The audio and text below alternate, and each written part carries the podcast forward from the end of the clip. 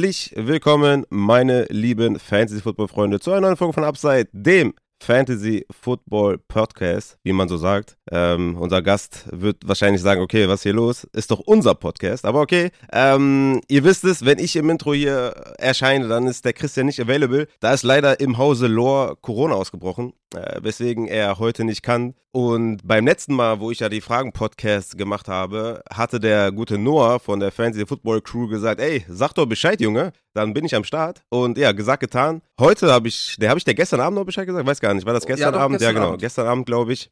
Ja. Ja, gestern Abend. Und ja, der Noah ist am Start. Unfassbar auf jeden Fall. Herzlich willkommen. Wie geht es dich? Super, super gut. Ich freue mich, äh, hier Gast zu sein bei dem Fantasy Football äh, Podcast in Deutschland. Äh, ja, mega geil. Freue mich. Ähm, habe mich hier so ein bisschen aufgedrängt, aber ähm, hoffe, dass ich hier den Christian ganz gut vertreten kann und die Fragen und halt auch unser Thema heute bisschen rüberbringen kann. Ja, ich, ich muss ja sagen, ich habe ja bei dir äh, das Interview gehabt, bei euch. Ja. Und ich habe da echt richtig geile Resonanz bekommen. Ich weiß gar nicht, wie es bei dir aussah, aber ich weiß, dass aus unserer Community auf jeden Fall das quasi alle gehört haben und, und meinen, ey, sehr, sehr cool. Geile Chemie gewesen, geil geredet, äh, cooles Thema gehabt und so, coole News, coole Infos. Also ich glaube, da ähm, ja, bist du schon den meisten HörerInnen be bekannt, würde ich mal so schätzen. Das ist, das ist gut zu wissen, aber also auch bei uns kam es auch super gut an. Ich glaube, es ist einer der best- oder meistgehörten Podcasts so im letzten, in den letzten Monaten gewesen. Oh. Ähm, also kam, kam top an. Äh, hat, mich, hat mich auf jeden Fall gefreut. War auch cool. Also war auch richtig cool. Geil, geil, geil. Ja, man muss sagen, der Noah, äh, ich meine, ich stelle dich einfach mal vor, ist ja egal. Der Noah äh, ist, ist ja auch jemand, der sehr, sehr viele Mock-Drafts macht und äh, da bei seinem Podcast sehr aktiv ist und natürlich dann hier bestens geeignet ist, um hier Midround-Targets und Sleeper anzugehen, weil der Mann kennt sich aus, der Mann weiß, wovon er redet, der ist äh, quasi von morgens bis abends hängt er in der ADP bei Fantasy Pros und zieht sich da die besten Values raus. Äh, deswegen glaube ich, passt das sehr, sehr gut. Willst du noch mal ein, zwei Worte vielleicht zu eurem Podcast sagen, wo man euch findet und sowas? Und dann können wir eigentlich schon reinsteigen in die News und in die Mailbags und dann zum eigentlichen Thema. Ja, im Endeffekt, also hast du ja jetzt schon vieles gesagt. Äh, Fantasy Football Crew, der Podcast heißt Let's Talk Fantasy. Findet uns auf Spotify, Apple, was auch immer, auch auf Instagram, Facebook und so weiter. Auf Twitter sind wir tatsächlich nicht. Das heißt, dann nehmen wir euch auf jeden Fall nicht die, die Zuhörer weg. Ähm, aber ansonsten, genau, wenn ihr mal Bock drauf habt, noch einen zweiten Podcast zu hören zum Thema Fantasy Football, schaut auf jeden Fall vorbei. Und wenn es euch nicht gefällt, dann lasst es sein. genau. Ja, das hatte ich, glaube ich, bei euch auch gesagt. Ne? Hört ja, rein, genau, wenn es euch gefällt. Hast du auch gesagt, ja. ja, das ist auch, glaube ich, das Einzige, was man sagen kann. Ne? Einfach mal reinhören, reinschnuppern und äh, ist ja auch manchmal ziemlich banal, ne? Vielleicht äh, gefallen einem die Stimmen nicht, vielleicht gefall, gefallen einem die Konstellationen nicht, sind zu viele Leute, zu wenig Leute oder ne? Also ja, genau, das ist ja sehr individuell, wie das jeder. Oder manche ja. haben ja auch keine Zeit, zwei Podcasts zu hören und sagen dann, oh ja, der Podcast ist zwar mega cool, aber ja, ja, ich habe halt stimmt. nur eine Stunde die Woche Zeit und da höre ich halt dann trotzdem lieber den Upside-Podcast. Kann ja auch sein. Hört da gerne rein, checkt die Jungs aus und dann lasst uns mal in die News kommen, weil wir haben da so, ja, jetzt nicht die bahnbrechendsten, aber ich wollte die mal unterbringen. Also die latest News habe ich mir da bei Woe to World, sage ich immer noch, aber es heißt, glaube ich, CBS Sports Edge, keine Ahnung. Aber auf jeden Fall, Ravens haben Corey Clement gesigned. Denke ich, meine erste Reaktion darauf, dass J.K. Dobbins vielleicht nicht ganz so fit sein wird in Woche 1 Sie haben auch Wayne Gorman zum Workout da gehabt. Also sie haben ja auch Mike Davis und Tyler Beatty. Und sie wollten mal Melvin Gordon holen, oder? Irgendwann, das war auch mal. Ja, ja, die wollten auch mal irgendwann mal Melvin Gordon holen. Der ist dann leider zu den Broncos gegangen, hat Javonte Williams Value kaputt gemacht. Nicht bei den meisten, aber zumindest aus meiner Sicht. Ja, laut ADP, äh, Javonte auf jeden Fall ein richtiger Killer. Aber ihr kennt ja meine Meinung. Naja, äh, lange Rede ohne Sinn. J.K. Dobbins ich habe ja gesagt in, in der Injury Report Folge, dass J.K. Dobbins wahrscheinlich eher fit sein wird in Woche 1, aber wahrscheinlich nicht bei 100% sein wird, sondern dass er leicht reingefeedet wird und ja, ich meine, die, die bereiten sich halt darauf vor, dass vielleicht ein Setback vielleicht kommt. Ne? Gus Edwards ist ja auch ähm, noch nicht fit. Sollte wahrscheinlich oder wird wahrscheinlich auch PUP starten, die Saison, also die, die äh, Reserve PUP, nicht diese Active PUP, ne? Nochmal an alle, diese Active POP, die jetzt überall aufploppt, die ist völlig egal. Da kannst du von jeder Zeit, also in jeder Zeit kannst du davon runterkommen. Ne? Das ist nicht die richtige POP. Das ist die Active POP, die bedeutet nicht viel. Ne? Da, da kannst du jederzeit von runterkommen. Du wirst da keine Spiele verpassen. Erst wenn du auf die Reserve POP kommst, wirst du mindestens vier Spiele verpassen und nicht mehr sechs. Ne? Aber das wisst ihr alle, die, die Upside hören, wisst das. Aber das nochmal als Reminder, falls ihr das noch nicht mitbekommen habt, diese ganzen POP-Sachen, die bedeuten quasi nichts, solange der Roster nicht oder das Roster nicht feststeht. Und nichtsdestotrotz, Gus Edwards scheint da auch noch hinter seiner Timeline ein bisschen zu sein. J.K. Dobbins vielleicht nicht ganz fit in Woche 1, da will man einfach ein bisschen Depth, glaube ich, sich generieren. Wayne Goldman, wie gesagt, beim Workout gab, Corey Clement jetzt geholt, ähm, Mike Davis da, Beatty. Ich denke weiterhin, dass J.K. Dobbins, wenn er Woche 1 fit ist, dass er da immer noch gute Chancen hat, im Laufe der Saison richtig Value zu haben. Aber ich wäre auch vorsichtig, wenn ich jetzt draften würde heute, wäre J.K. Dobbins jetzt kein Ziel von mir, weil mir das einfach noch zu heikel ist, weil es kann jederzeit ein Setback kommen. Es können jederzeit irgendwelche Sachen äh, durchsickern und da will ich einfach kein Teil davon sein und den jetzt schon in meinem Kader haben. Wo würdest du im Moment draften? Wenn du jetzt einen Draft hättest? Jetzt, ja, jetzt gerade würde ich ihn komplett faden, ehrlich gesagt, äh, weil mir das einfach äh, zu schwammig ist, ne? Weil ich jetzt nicht weiß, wie ist jetzt wirklich der Stand, ne? Es, es gibt ja auch erste News, äh, dass es wirklich schlecht aussieht, dass er die ersten Wochen schon verpasst. Dann hat er selber ein Video gemacht oder selber einen Twitter einen ja, Tweet ja. gemacht irgendwie, dass er, dass er fit ist und dass die alle die, die, die Schnauze halten sollen. Ja. Aber irgendwann kommt ja der Punkt, wo du sagst, okay, jetzt, also ich meine, wenn der in der letzten Runde im Draft da ist, dann wirst du ihn trotzdem draften. Also wann ist dieser Punkt gekommen, wo du sagst, jetzt draft ich ihn? Ich habe ihn ja momentan auf Running Back 21. Ich war ja mal viel höher. Ich hatte ihn, glaube ich, mal auf 16, 17 oder was, ne? Äh, vor, vor so Antonio Gibson, vor Javonto Williams. Den habe ich aber jetzt äh, auf jeden Fall runtergestuft, schon mal so auf 21. Ich würde ihn wahrscheinlich immer noch vor einem, vor einem CEH und Edmonds und sowas draften oder vor einem Brees Hall und so, weil der, glaube ich, auch die ersten Wochen nicht den Workload sieht, äh, den man vielleicht denkt, den er bekommt. Aber ich würde sagen, sechste, fünfte Runde, vielleicht könnte man, äh, könnte man immer noch äh, da zuschlagen, wenn man ja. jetzt heute draftet. Ja, sehe ich genauso. Ich glaube auch so ja. Ende fünfte, Anfang sechste irgendwo. Was traurig ist. Ja, aber das ist, deswegen sollte man auch jetzt vielleicht nicht jetzt heute draften, sondern vielleicht ja, ja, ein gut, bisschen Zeit lassen. Vielleicht wissen wir dann ne, ähm, Ende August ein bisschen mehr und dann kann man auch ein bisschen besser mit JK rechnen. Aber wenn er fit ist, erwarte ich mir sehr, sehr viel von J.K. Dobbins in dieser explosiven Offense und mit Lamar Jackson, geiles Running Back Duo.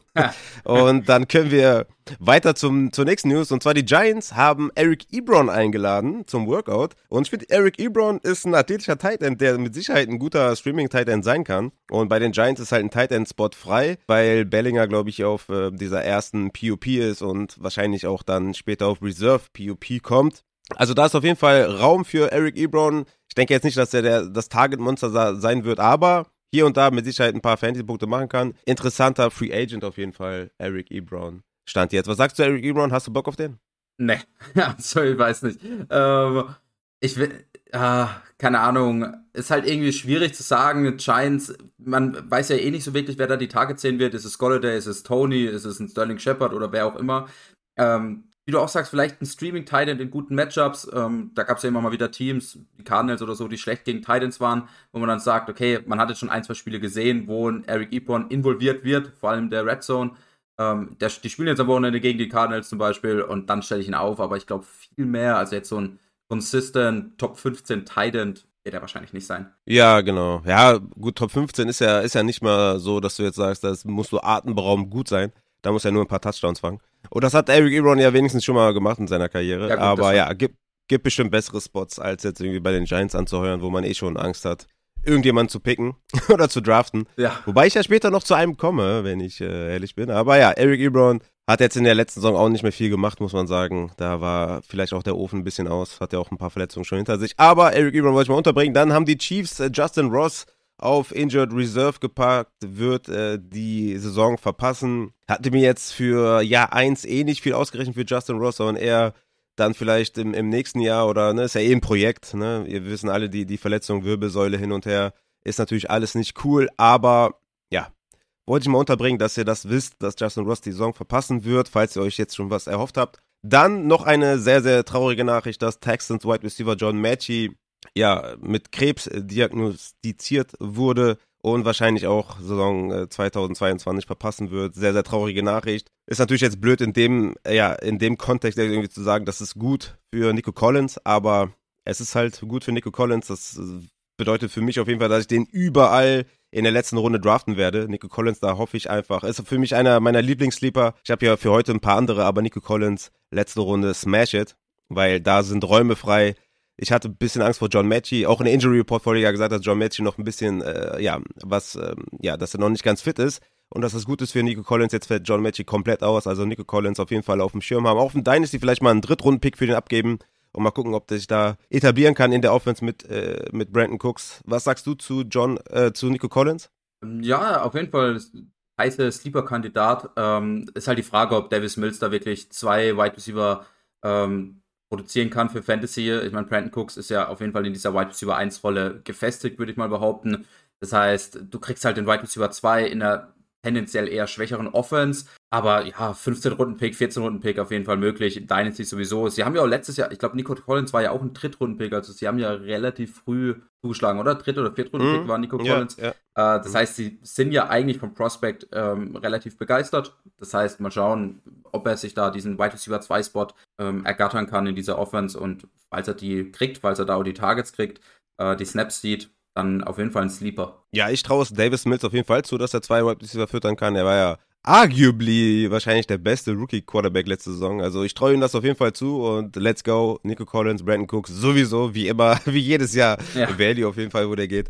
Von daher, ja, Nico Collins, let's go. Und haben wir noch was? Nee, das war's tatsächlich. Wie gesagt, äh, die Active POP bedeutet nichts. Wartet ab, bis die Reserve POP aufploppt. Das bedeutet vier Spiele verpassen. Und dann können wir zu der ersten Mailback-Frage kommen. Die ist von Take Some E. Klassisches Redraft-Szenario. Sechs, sechste Runde, bislang drei Runningbacks und zwei Wide Receiver im Roster. Also da wahrscheinlich schon, ich denke, keiner spielt mit äh, drei Running-Back-Spots, aber da schon mal die erste Flex auf jeden Fall schon besetzt. Die Top Tight Ends mit Kelsey, Andrews, Waller, in der Regel auch Kittel sind weg. Die absolute Quarterback-Spitze mit Allen, Mahomes, Herbert auch. Was tun? Auf noch Elite Quarterback Lamar und Murray gehen oder auf das nächste Tight End hier Hawkinson, Schulz etc. oder beide liegen lassen und weiter mit Upside Picks auf Running Back und Wide Receiver gehen. Was sagst du? Was sollte er da in der sechsten Runde tun? Ah, schwierig. Also man kann ja, glaube ich, nicht tendenziell immer sagen, okay, das ist der beste Pick oder das ist der beste Spieler, den du da nehmen sollst. Kommt einfach drauf an, was dann auch an Runningbacks und Receivern da sind. Ich finde, wenn man so seine Spots schon gefüllt hat, Runningbacks und Receiver, dann kann man auf jeden Fall nach Titans, nach Quarterbacks schauen. Ich bin kein großer Fan von diesen Mid-Tier Titans, also von einem Dalton Schulz, von einem Dallas Goddard, ähm, bin ich jetzt nicht so der Riesenfan. Das heißt, wenn ich nicht einen von diesen Top Titans krieg, Kelsey Andrews, dann warte ich lieber bis Runde 10, 11, 12. Ich mag allerdings die Quarterbacks, die nach diesen Top 3, 4 tatsächlich noch da sind. Also ein Lamar, ein Jalen Hurts, die beiden finde ich zum Beispiel Top Quarterbacks. Ähm, ob man die jetzt in Runde 6 direkt schon draften muss oder ob man hofft, dass die vielleicht in Runde 7 auch noch da sind, ähm, ist wieder eine andere Frage. Das heißt, da variiert es so ein bisschen eher auf Quarterback als auf Tight End. Ich finde es aber auch nicht schlimm, noch einen weiteren Running Back oder halt einen Wide Receiver zu draften. In der Regel eher vielleicht da in dieser Running Back Dead Zone einen weiteren Receiver. Was sagst du? Also ich, ich würde sagen, wenn Pitts noch da ist, äh, Ja, das habe ich mir auch gedacht, aber ich habe gedacht, das gehe ich mal davon aus, dass der zu den Elite Titans gehört. Ja, weil es auch, weil es jetzt nicht dabei stand, dachte ich, okay, Pitts fällt irgendwie nicht. Ähm, also wenn der jetzt noch da sein sollte, würde ich ihn auf jeden Fall nehmen. Ich bin auch kein Fan von diesen mit hier Titans tatsächlich, bin ich ganz bei dir. Aber Pitts ist schon, äh, also habe ich auch vor Kittel zum Beispiel. Also Kelsey, Andrews, Waller, Pitts sind so die, die ich in den ersten vier Runden draften würde. Natürlich Kelsey in der ersten Runde, Andrews Anfang zweite und Waller lieber dann auch schon in der dritten und dann Pitts vielleicht auch eine dritte oder so. Aber ne, sechste wäre natürlich krass Value. Aber ich sag dir ehrlich, wenn ich in der sechsten Runde an Bord bin, ne, und da ist einfach Lamar Jackson am Start, Junge, wie, also da, da überlege ich keine, keine halbe Millisekunde. Ich smash den Button sofort. Ich puller den Trigger sofort auf Lamar Jackson, weil der hat legit eine Chance, Quarterback 1 zu finishen, hat den massiven Floor und äh, den, den, den würde ich sofort nehmen. Ich finde auch sechste Runde mit Jalen Hurts geil. Ich finde sechste Runde äh, Kyler Murray geil. Also, wenn du diese Elite-Rusher, ja, Lamar, Murray, Hurts in der sechsten Runde bekommst, ist, ist Killer. Würde ich sofort machen. Sache, ist halt, wenn alle drei noch frei sind, ist ja die Möglichkeit, dass du einen von den drei, je nachdem natürlich, wo du in Runde 6 pickst, aber dass du einen von den drei auch nochmal in Runde 7 kriegst. Und dann würde ich halt lieber nochmal einen höheren Running Back oder Receiver damit nehmen und dann weil ich finde Lamar, Kyler und äh, Hertz, also die drei, Burrow, Brady, die sind für mich dann schon wieder äh, Tier drunter. Aber die drei haben alle Top oder Nummer 1 Upside und ich sehe da nicht so diesen Riesenfavoriten. Klar, ich habe die irgendwie gerankt, aber sind für mich trotzdem alle drei in M-Tier. Und ja, also weißt du, was ich meine? Da kannst du vielleicht auch noch warten bis Runde 7 und dann einen von den drei übrig nehmen, der übrig bleibt. Ich glaube nicht, dass die, dass die bis Runde 7 noch da sind. Also da reden wir schon noch von, meiner Meinung nach, von den Elite-Quarterbacks. Also ich, ich habe, also Herbert habe ich sogar dahinter, also ich habe Lamar höher. Ähm, also, ich, also ich sehe nicht, dass die noch eine Runde fallen. Und ich bin immer der Meinung, wenn du ein Ziel hast, wenn du einen geilen Spieler haben willst, dann nimm ihn und guck nicht, dass du ihn vielleicht eine Runde später bekommst. Sei denn, du hast jetzt fünf, sechs Runningbacks, die du geil findest und bist halt in, in zwei, drei Picks wieder dran oder wenn du am Turn bist oder so, keine Ahnung. Dann okay, klar. Ja. Aber wenn du, wenn, wenn du ein Ziel hast, nimm ihn anstatt ihn dann zu verpassen, weil wenn die drei alle weg sind, ja, ich meine, ist ja, jetzt nicht schlimm, wenn du late, gehabt, ja. genau, ist jetzt nicht schlimm, wenn du, wenn du Late Round äh, Quarterback gehst, ist eine beliebte Strategie, aber dann hast du halt, ärgerst du dich vielleicht, ne, weil sechste Runde ist meiner Meinung nach massiver Value bei diesen Spielern. Oder genau der Spot, den ich halt für die sehe und dann nehme ich da den Value von den Spielern, weil es geht im Endeffekt geht's ja immer um Value, ne, also wenn der Value in sechste Runde, wenn du den da siehst, dann, dann nimm ihn mit und hoffe nicht, dass die zu dir fallen, nochmal zurück auf dem, auf dem Rückweg oder so, weil das ist mir dann, äh, ist mir dann zu tricky. Ja, ich bin da halt einfach immer ein bisschen risky drauf und sag halt, ah, ich nehme da das Value, nämlich in Runde 7 hast du ja nochmal ein höheres Value, wenn du dann jetzt einen Running Back nimmst, aber klar, ich meine, es geht halt auch oft genug schief eigentlich. Wäre natürlich super, wenn Lamar in die zehnte Runde fällt, da gebe ich dir recht, ja, aber. Gut, gut, gut, das wäre natürlich richtig gut. Nee, aber sonst, wie gesagt, dann hast du wirklich dann, äh, gehst du auf jeden Fall Late Round, weil dann, du wirst jetzt nicht äh, Russell Wilson in der nächsten Runde nehmen oder Steph oder in der nächsten Runde, dann gehst du halt wirklich Late Round oder gehst in der zehnten auf Trey Lance oder so. Ach, herrlich, auf den komme ich auch gleich noch. So, also gehen wir zur nächsten Frage und nehmen den Muddin mit. Wie ist eure Erfahrung mit nur Streaming Quarterback zu spielen? Wie oft habt ihr mit dieser Strategie die Liga schon gewonnen? Wie ist deine Erfahrung mit Streaming Quarterbacks? Hast du damit schon eine Liga gewonnen? gewonnen oder bist du, hast du eher mit so einem Mahomes-Pick in der letzten Runde oder mit einem Lamar Jackson-Pick oder so, die dann letztendlich League-Winner waren, äh, waren irgendwie deine Erfahrung oder dein Ligen gewonnen oder auch mit Streaming-Quarterbacks? Boah, schwierig, dass ich mich da zurückerinnere, ähm, ob ich da mit den Ligen gewonnen habe. Also grundsätzlich würde ich sagen, war meine Erfahrung damit immer ganz gut. Also ich finde die Taktik eigentlich ganz gut. Äh, zu sagen, okay, ich stream halt das Matchup, ich sag, äh, der hat ein gutes Matchup, den stelle ich jetzt auf, dann stelle ich den auf. Klar, es gibt Wochen, wo man dann halt denkt, oh, ich habe einen soliden Quarterback, ich habe ein gutes Matchup und dann holt er dir wenig Punkte, aber das passiert ja bei den Top-Quarterbacks ja mindestens genauso häufig. Ähm, das heißt, meine Erfahrung eigentlich ist gut damit, ob ich jetzt damit schon mal eine Liga direkt gewonnen habe oder ob sich dann halt mein Streaming Quarterback plötzlich doch entpuppt hat als Top 10 oder kon konstanter Top 10 Quarterback. Kann ich glaube ich gar nicht so genau sagen.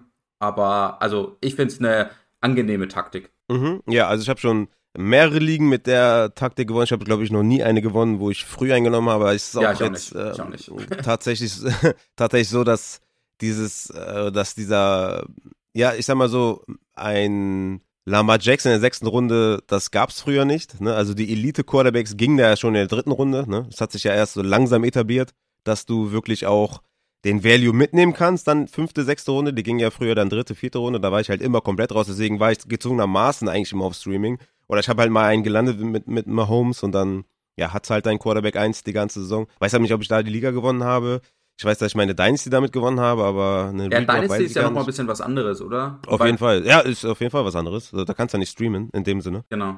Von daher, ja, also Ligen gewonnen auf jeden Fall. Aber es kommt, wie gesagt, immer drauf an, ne? Also Trey Lance in der zehnten Runde oder hier jetzt Lamar Jackson in der sechsten den Value einfach mitnehmen. Ich würde halt grundsätzlich nicht mit einer Strategie reingehen, sondern halt gucken, wie das Draftboard fällt, wie das zu mir fällt, welche Spieler noch da sind. Also Kirk Cousins in der letzten Runde ist doch geil. Also habe ich gar kein Problem mit. Aber wenn jetzt Lamar Jackson in die sechste fällt oder ich mir irgendwie ausmale, dass Trey Lance in der zehnten ein geiler Value ist, dann, dann nehme ich das mit. Ne? Also ich würde da nicht gezwungenermaßen so vorgehen. Das Gute ist ja zum Beispiel auch bei einem Trey Lance oder was, dass der halt erst in der neunten, zehnten Runde gehen. Das heißt, sollten die irgendwie nicht gut performen oder der nicht gut performen, dann kann ich ja immer noch streamen. Und da wird dann wahrscheinlich immer noch viel frei sein äh, in den hinteren Runden mit, mit Winston, dann, den ich von Spieltag zu Spieltag streamen kann. Matt Ryan ist, glaube ich, ein beliebtes Target. Cousins, also da wird schon noch viel da sein. Kommt natürlich drauf an, wie deine Liga mit den Quarterbacks umgeht. Ne? Wenn du das in 12er Liga spielst und jeder hat zwei Quarterbacks im Kader, ja, dann ist es auf jeden Fall schwieriger mit dem Streamen. Ne? Da musst du dann wirklich auch deine Matchups hitten.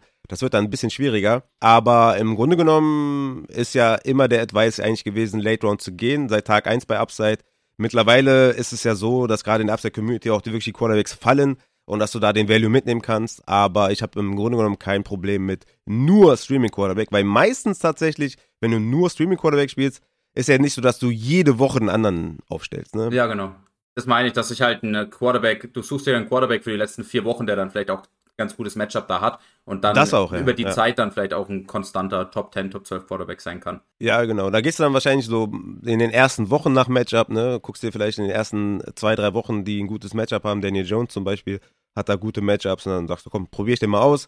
Und wer weiß, vielleicht äh, ne, durch sein Rushing Game wird er ein solider ja, nicht every week, je nachdem gegen welche Defense, aber ne, dass du sagst, okay, ich stelle den selbstbewusst aus, äh, gegen die Bengals zum Beispiel oder keine Ahnung, ähm, wenn du ne, gegen die Chargers sagst, ach, lieber nicht oder so. Aber ähm, ich denke, es gibt schon ein paar Quarterbacks, die du auch zwei, drei Wochen hintereinander ausstellen kannst. Und ähm, von daher, Streaming Quarterback ist eine gute Sache auf jeden Fall. Aber mittlerweile wirklich auch mit, ich sag mal, Mid-Round, so sechste Runde, fünfte Runde, geht auch. Ne? Ich bin immer noch kein Fan von fünfte Runden Quarterbacks. Da finde ich irgendwie sechste immer noch geiler, weil fünfte, da gehen auch richtig fette, fette Running Backs und Wide Receiver weg. Aber mittlerweile kann man das schon echt äh, früh auch einen Quarterback nehmen.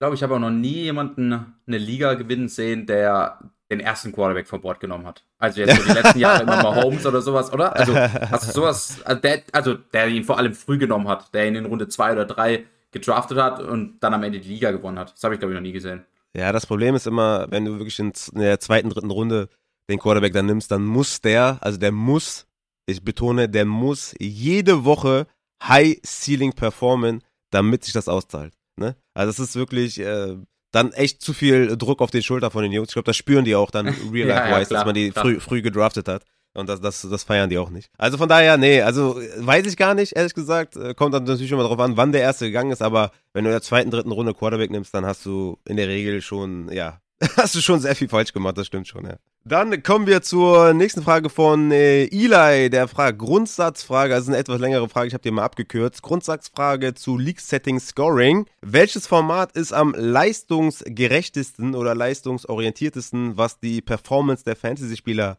angeht oder der Real-Life-Spieler auf Fantasy angeht? Ja, nur, Junge, das ist mal eine Frage, ne? Was, was ist, sagst du dazu? Ja, ich hab's, das habe ich ja schon kurz angeteasert, bevor wir die Aufnahme gemacht haben, dass ich mich bei der Frage, du hast sie mir ja vorher noch kurz geschickt gehabt, äh, unglaublich schwer getan habe. Keine Ahnung. Also, was heißt keine Ahnung? Äh, ich, er hat ja auch noch, er hat die Frage ja ein bisschen länger formuliert. Er hat dann auch gesagt, ah, Half PPA und Full PPA, hat dann Beispiel gemacht, ein Running Back läuft 8 Yards, ähm, kriegt 0,8 Punkte, ein Running Back kriegt irgendwie in der Full PPA Liga äh, ein Catch für ein Yard, wird direkt getackelt, kriegt aber 1,1 Punkte. Eigentlich eine ungerechte Verteilung, ähm, weil ich meine, die 8 Yards sind ja eigentlich wertvoller gewesen als dieses, dieser 1 Yard Catch. Aber wenn man es so sieht, gibt es ja immer wieder Plays, die nicht wirklich den Value auch auf dem richtigen NFL-Spiel oder auf dem richtigen NFL-Platz widerspiegeln. Das heißt, ich glaube, ein hundertprozentig genaues ähm, Setting, wo genau die NFL widerspiegelt oder den Value, den die Spieler für Real Life bringen, gibt es eigentlich gar nicht. Ähm, deswegen, ich bin gespannt auf deine Antwort. Vielleicht hast du da eine, eine, andere Antwort. Vielleicht sagst du, ah doch, man muss hier nur Bonus-Settings hinzufügen, hier nur Big Plays und hier First Downs und so. Aber auch das ist ja immer ein bisschen schwierig. Wenn einer für 9 Yards rusht, ähm, dann kriegt er 0,9 Punkte. Wenn du jetzt aber für einen First Down einen Bonus dazu gibst und der andere kriegt dann 2 Yard Catch für das First Down und der Bonus ist irgendwie 0,5 Punkte oder, oder ein Punkt, dann ist es ja auch wieder unfair, weil die neun Yards davor waren ja eigentlich wichtiger. Das heißt, es gibt immer wieder Situationen, wo, ja. glaube ich, wo man das nicht so anpassen kann. Es gibt wieder, immer wieder Ausnahmen, wo man halt anders wiederum argumentieren kann. Aber ja, ich bin gespannt auf deine Frage, äh, auf deine Antwort. Du hast schon recht, es ist äh, situationsabhängig dann immer irgendwie unfair für den einen oder anderen Spieler oder für die eine oder andere Aktion und der eine profitiert dann mehr, der andere weniger. Also was, was ist jetzt, wenn ein Quarterback einen Screen wirft, ne? Und er geht to the house so. Ist, ja. Also, ist das jetzt genau, dann kriegt er einen Big Play Bonus, dann kriegt er einen Big Play Bonus, obwohl er hat ja gar nichts gemacht. Ja, oder was ist mit einer Slant, ja, to the house, so. Ist das jetzt wirklich irgendwie vom Quarterback, ist das jetzt krass gewesen, was der gemacht hat? Ich glaube, ich glaube jetzt nicht so heftig. Also, was ich auf jeden Fall immer jedem sage, Spaß größer allem, ne, allem. Also, Realismus, keine Ahnung, was noch alles, größer alles. Es geht immer um den Spaß. Und, und wie kriegst du raus, was am meisten Spaß macht, indem du am meisten oder vieles ausprobierst. Ne? Probier dich einfach mal aus, guck, was du, welche Ligen es so gibt im Discord bei uns. Äh, du bist ja auch ziemlich aktiv. Zieh dir mal die Ligen rein, guck, was dir am meisten Spaß macht. Spiel vielleicht mal ein paar mehr, ne, um ein paar mehr auszuprobieren. Und dann am Ende siehst du vielleicht, was dir auch am meisten Spaß gemacht hat. Grundsätzlich würde ich sagen, eine Sache, die ich äh, im Laufe des Podcasten oder ja, weil ich natürlich auch jetzt viele Ligen, viele starke Ligen auch spiele mit, mit Leuten, die wirklich auch Plan haben. Ne? Früher habe ich, sage ich auch immer wieder, früher habe ich viel mehr Ligen gewonnen, weil ich natürlich, keine Ahnung, der Einzige war, der sich täglich die Sachen ran, äh, angeguckt hat. Aber mittlerweile mit der Upside Community gewinnst du einfach nicht mehr fünf, sechs Ligen, sondern vielleicht nur eine oder zwei oder drei.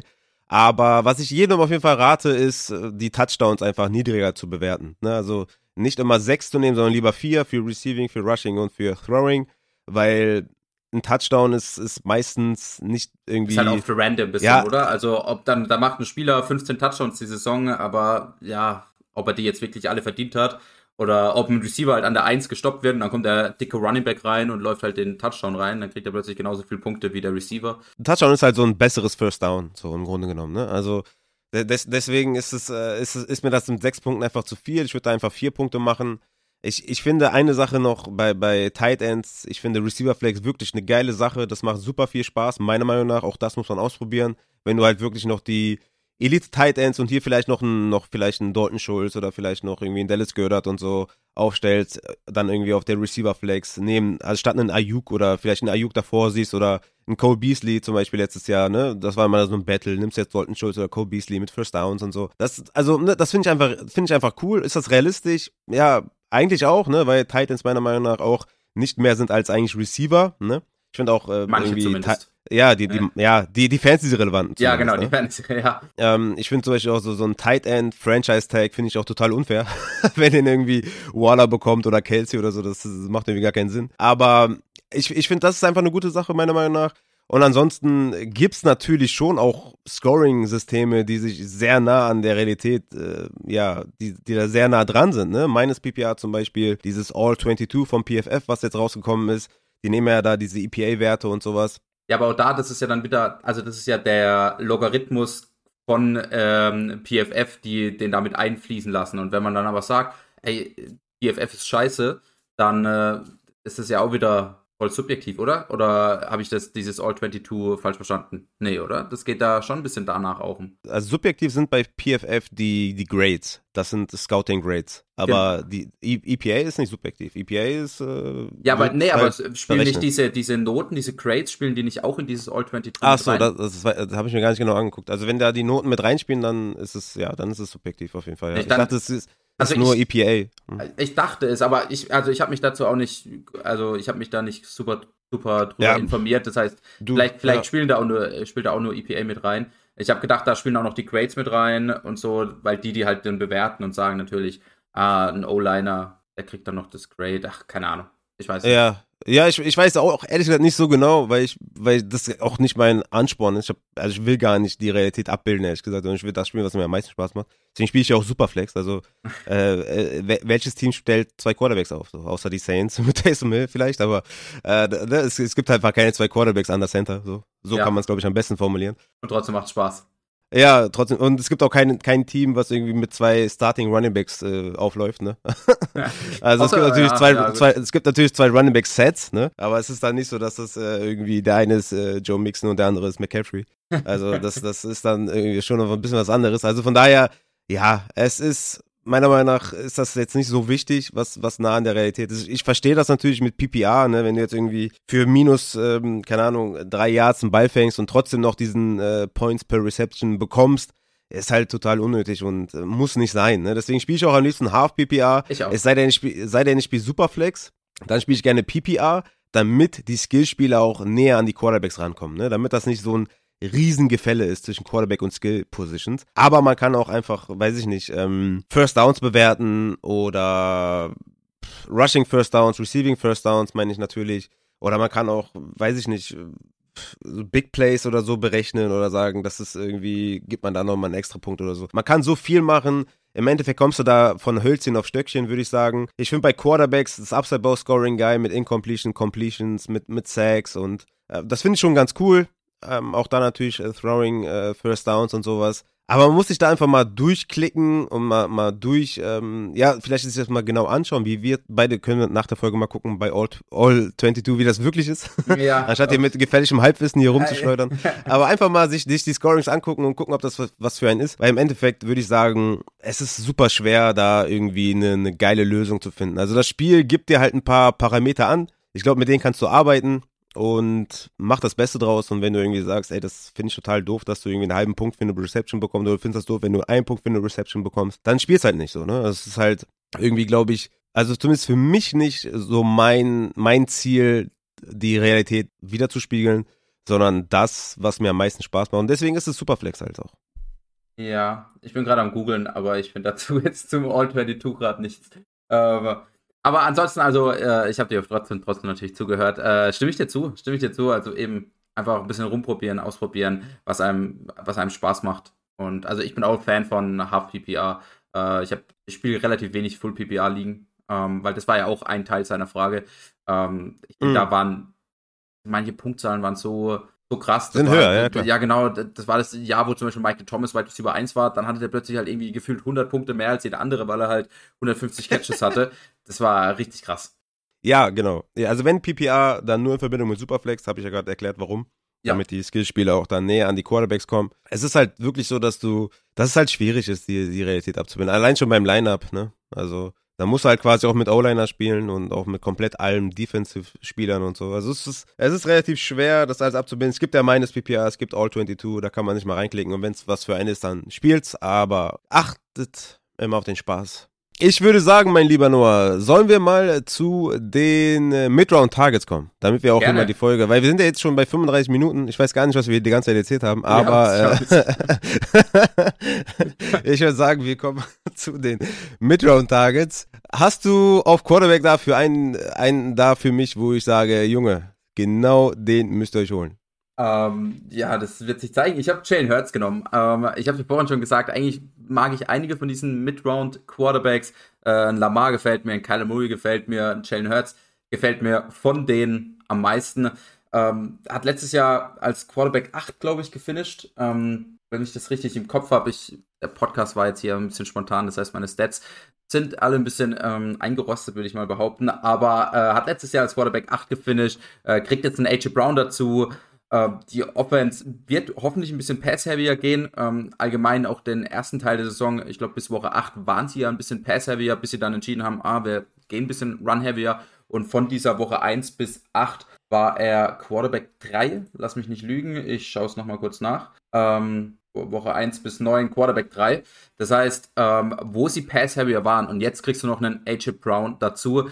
Äh, ich glaube, Jalen Hurts, da ist wirklich alles drin. Äh, kann ähnlich wie Lamar Jackson als Quarterback 1 finishen, hat den Rushing Floor und Rushing Upside, wie man es auch immer sagen will, äh, hat beides. Habe auch mal eine Statistik zu ihm gesehen, hat irgendwie 120 Punkte knapp auf dem Boden oder nur durch sein Rushing gemacht, also mit Touchdowns, mit Rushing Yards letzte Saison.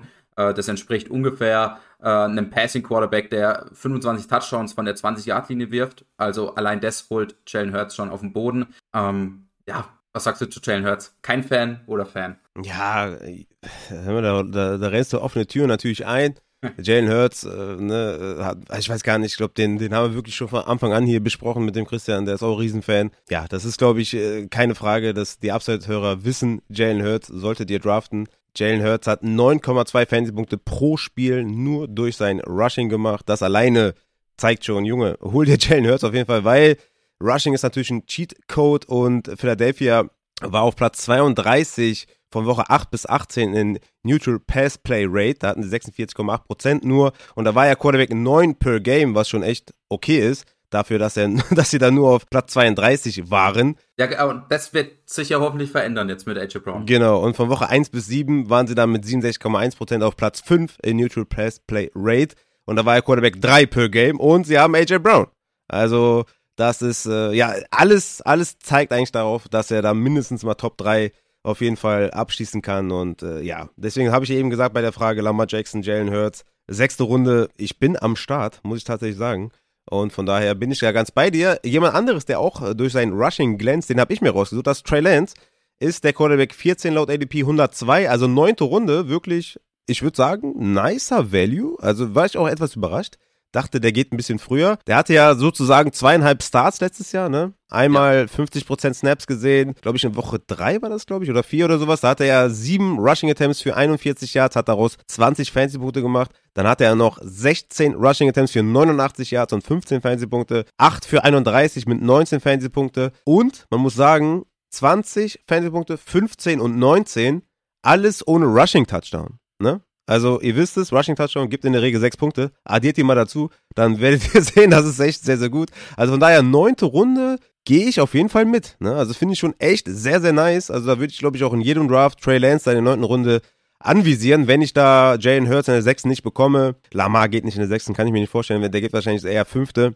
Bin nicht so der Fan. Ich finde sechste Runde richtig geil für Quarterback, weil dann, wie gesagt, dann ist diese äh, Wide Receiver und Running Back Elite dann auf jeden Fall erstmal weg, sage ich mal. Bei Wide Receiver natürlich ein bisschen tiefer, ne? Kommen wir heute wahrscheinlich auch drauf zu, dass wir vielleicht ein paar mehr Wide Receiver haben als Running Backs Mid Round, weil das ist einfach äh, unfassbar, was da an Value da ist. Aber neunte Runde Trey Lance finde ich richtig geil auf jeden Fall. Bin ich am Start. Was sagst du zu Trey Lance? Hast du ein bisschen Schiss oder sagst du, nee, absolut Nein. richtig? Ich habe gar keinen Schiss. Ich bin äh, voll in, all in äh, auf Trey Lance. Das ist mein Quarterback 8, glaube ich, in meinem Ranking. Äh, das heißt, ich bin ein riesen, riesen Fan. Ich habe eine äh, Side-Wette laufen mit Simon, also ähm, einer, mit dem ich äh, Podcast zusammen mache, der ist so ein bisschen bei uns auch äh, der Chef ist, würde ich mal behaupten. Der sagt, Jimmy Garoppolo startet Woche 1. Ich sag, Trey Lance startet Woche 1. Also, ich weiß nicht, was ihn da, ihn da geritten hat. Ich bin ein riesen Trey Lance-Fan. Ich war letztes Jahr schon ein riesen Trey Lance-Fan. Ich glaube, ich habe ihn in jedem Draft in Runde 13, 14 gedraftet. Ist leider nicht so ganz ausgegangen, weil halt Jimmy G dann doch die ganze Saison gestartet hat. Ähm, ich glaube, wir gehen in die gleiche Richtung, was die Quarterbacks angehen. Ich will dieses Rushing, Upside ähm, und eigentlich egal, wo ich einen Quarterback drafte, ob ich ihn eben in Runde 5, 6 drafte, ob ich einen Lamar oder einen Jalen Hurts drafte oder ob ich ihn dann ab Runde 9 oder 10 drafte. Wenn ich da einen Rushing Quarterback kriege, dann ja, bin ich da ein riesen Fan von. Äh, Trey Lance, da hatten wir auch vor kurzem die Frage bei uns im Podcast. Glaubst du, er hat ähm, Top 5 Quarterback Upside? War erst die Frage. Und ich habe dann noch gesagt, ich finde, er hat sogar Nummer 1 Overall Upside. Der einzige Quarterback von den Quarterbacks, die halt in dieser Range Runde 9, 10, 11 gehen. Ja, auf jeden Fall. Abgesehen von Jalen Hurts sehe ich hier niemanden, der jetzt wirklich die richtige Chance hat, weil du brauchst das Rushing-Element. Das hat ja Tom Brady nicht, das hat Russell Wilson nicht mehr, das hat Stafford nicht, das hat Rogers nicht, das hat Carr nicht, Cousins, keine Ahnung, Justin Fields ist dann wirklich auch in echt zu schlechten Umständen, würde ich sagen. Ja, ja, das kommt ja noch dazu. Das kommt noch dazu bei Trey Lance. Ich meine, du hast drei absolute Top-Anspielstationen eigentlich mit Ayuk, Debo und äh, George Kittle. Alle ein bisschen ähm, Verletzungshistorie, aber würde mal sagen, trotzdem Top-Anspielstation. Du kommst in eine gute Offense, gutes Coaching, gute O-Line. Also ey, ja. eigentlich steht alles bereit für ihn für einen Top-Finish. Ja, ja, bin ich ganz bei dir. Ähm, Würde ich auch unterschreiben. Ich weiß nicht, habt ihr da vielleicht eine Gewerkschaft da bei euch in dem Podcast? Weil da könnte man vielleicht auch mal protestieren und äh, irgendwie sagen, der Chef, der, Chef, der Chef muss raus oder so. Weil, also das, ja, ich, ich, ich, ich, sammle schon Unterschriften. Sammle ja, Unterschriften. sammel mal. Sag mir, schick, schick mir den Link. Ich hau ihn auf jeden Fall in die, in die Folgenbeschreibung.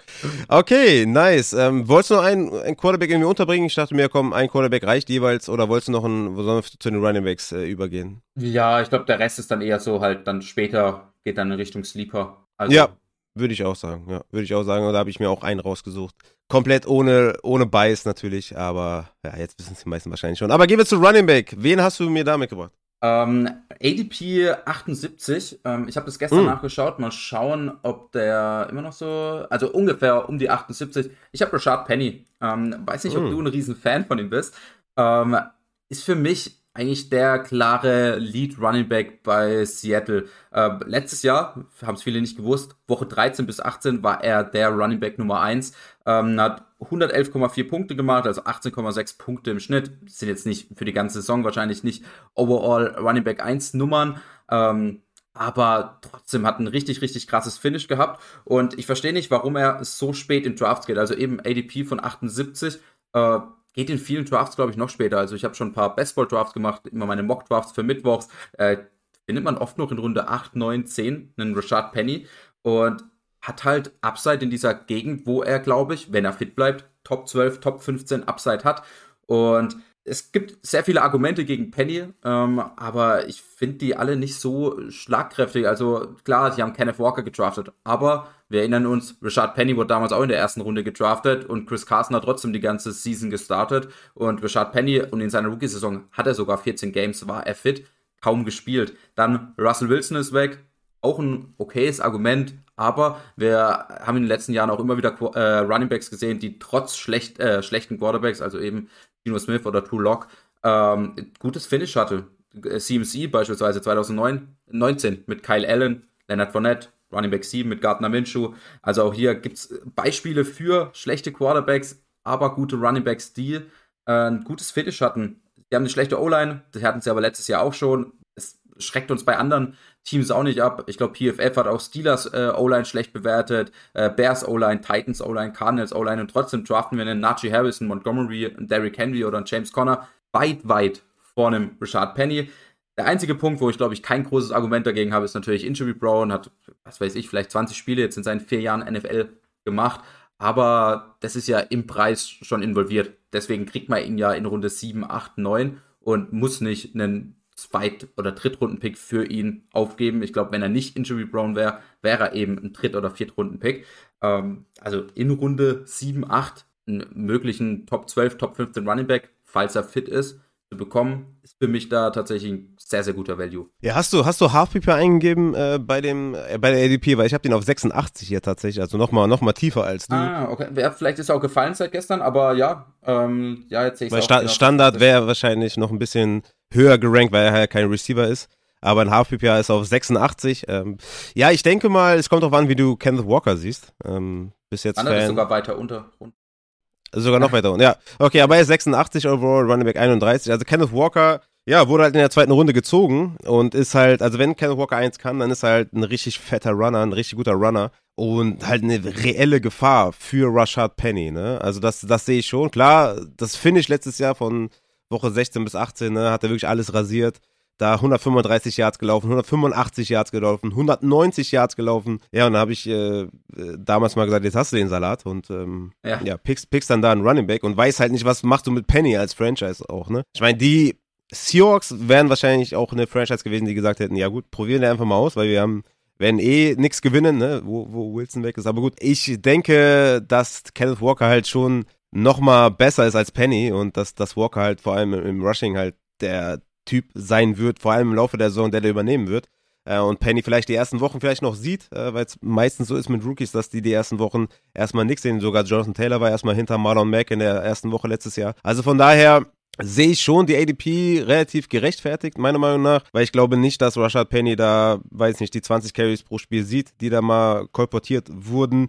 Natürlich werden die den Ball viel laufen, aber was ist, wenn die zurückliegen? Ne? Also, ja. die, aber, aber Kenneth Walker ist, ja trotzdem kein Receiving Back, oder? Also, also Penny auch nicht wirklich, nee, aber. Ist, ist ja nochmal noch mal, noch mal ein Argument gegen Penny. Ähm, wenn du jetzt, wenn man jetzt davon ausgeht, dass er vielleicht Leadback sein könnte im Rushing, was ist, wenn sie zurückliegen, kriegt er da die, die Receiving-Rolle? Wie viel laufen sie im Endeffekt wirklich, wenn sie so, so viel zurückliegen? Ähm, deswegen ist das, würde ich sagen, ist es schon ziemlich schwierig mit, mit Rashad Penny, dem da so eine Rolle zu geben, dass er wirklich Upset hat. Also ich denke, der könnte vielleicht ein, ein Flexer sein in deinen Lineups wenn er wirklich der Leadback ist gegenüber Kenneth Walker in den ersten Wochen, aber ich glaube, Kenneth Walker hat eine gute Chance, da das Backfield zu übernehmen. Und die Frage ist halt wirklich, was ist mit dem Receiving Game? Wenn sie zurückliegen, wer wird da der Guy sein? Ich weiß es immer noch nicht. Also Penny und Walker sind sich halt sehr ähnlich. Ja, von daher wird Walker das eh. Hat, Kenneth Walker hat eine, sorry, dass ich unterbreche, aber Kenneth Walker hat eine ADP von 90. Würdest du dann Kenneth Walker auch über Penny draften? Oder, also, bist du Kenneth Walker Fan? Sagst du, du draftest ihn über ihm? Oder also würdest du trotzdem Penny auch über Walker draften?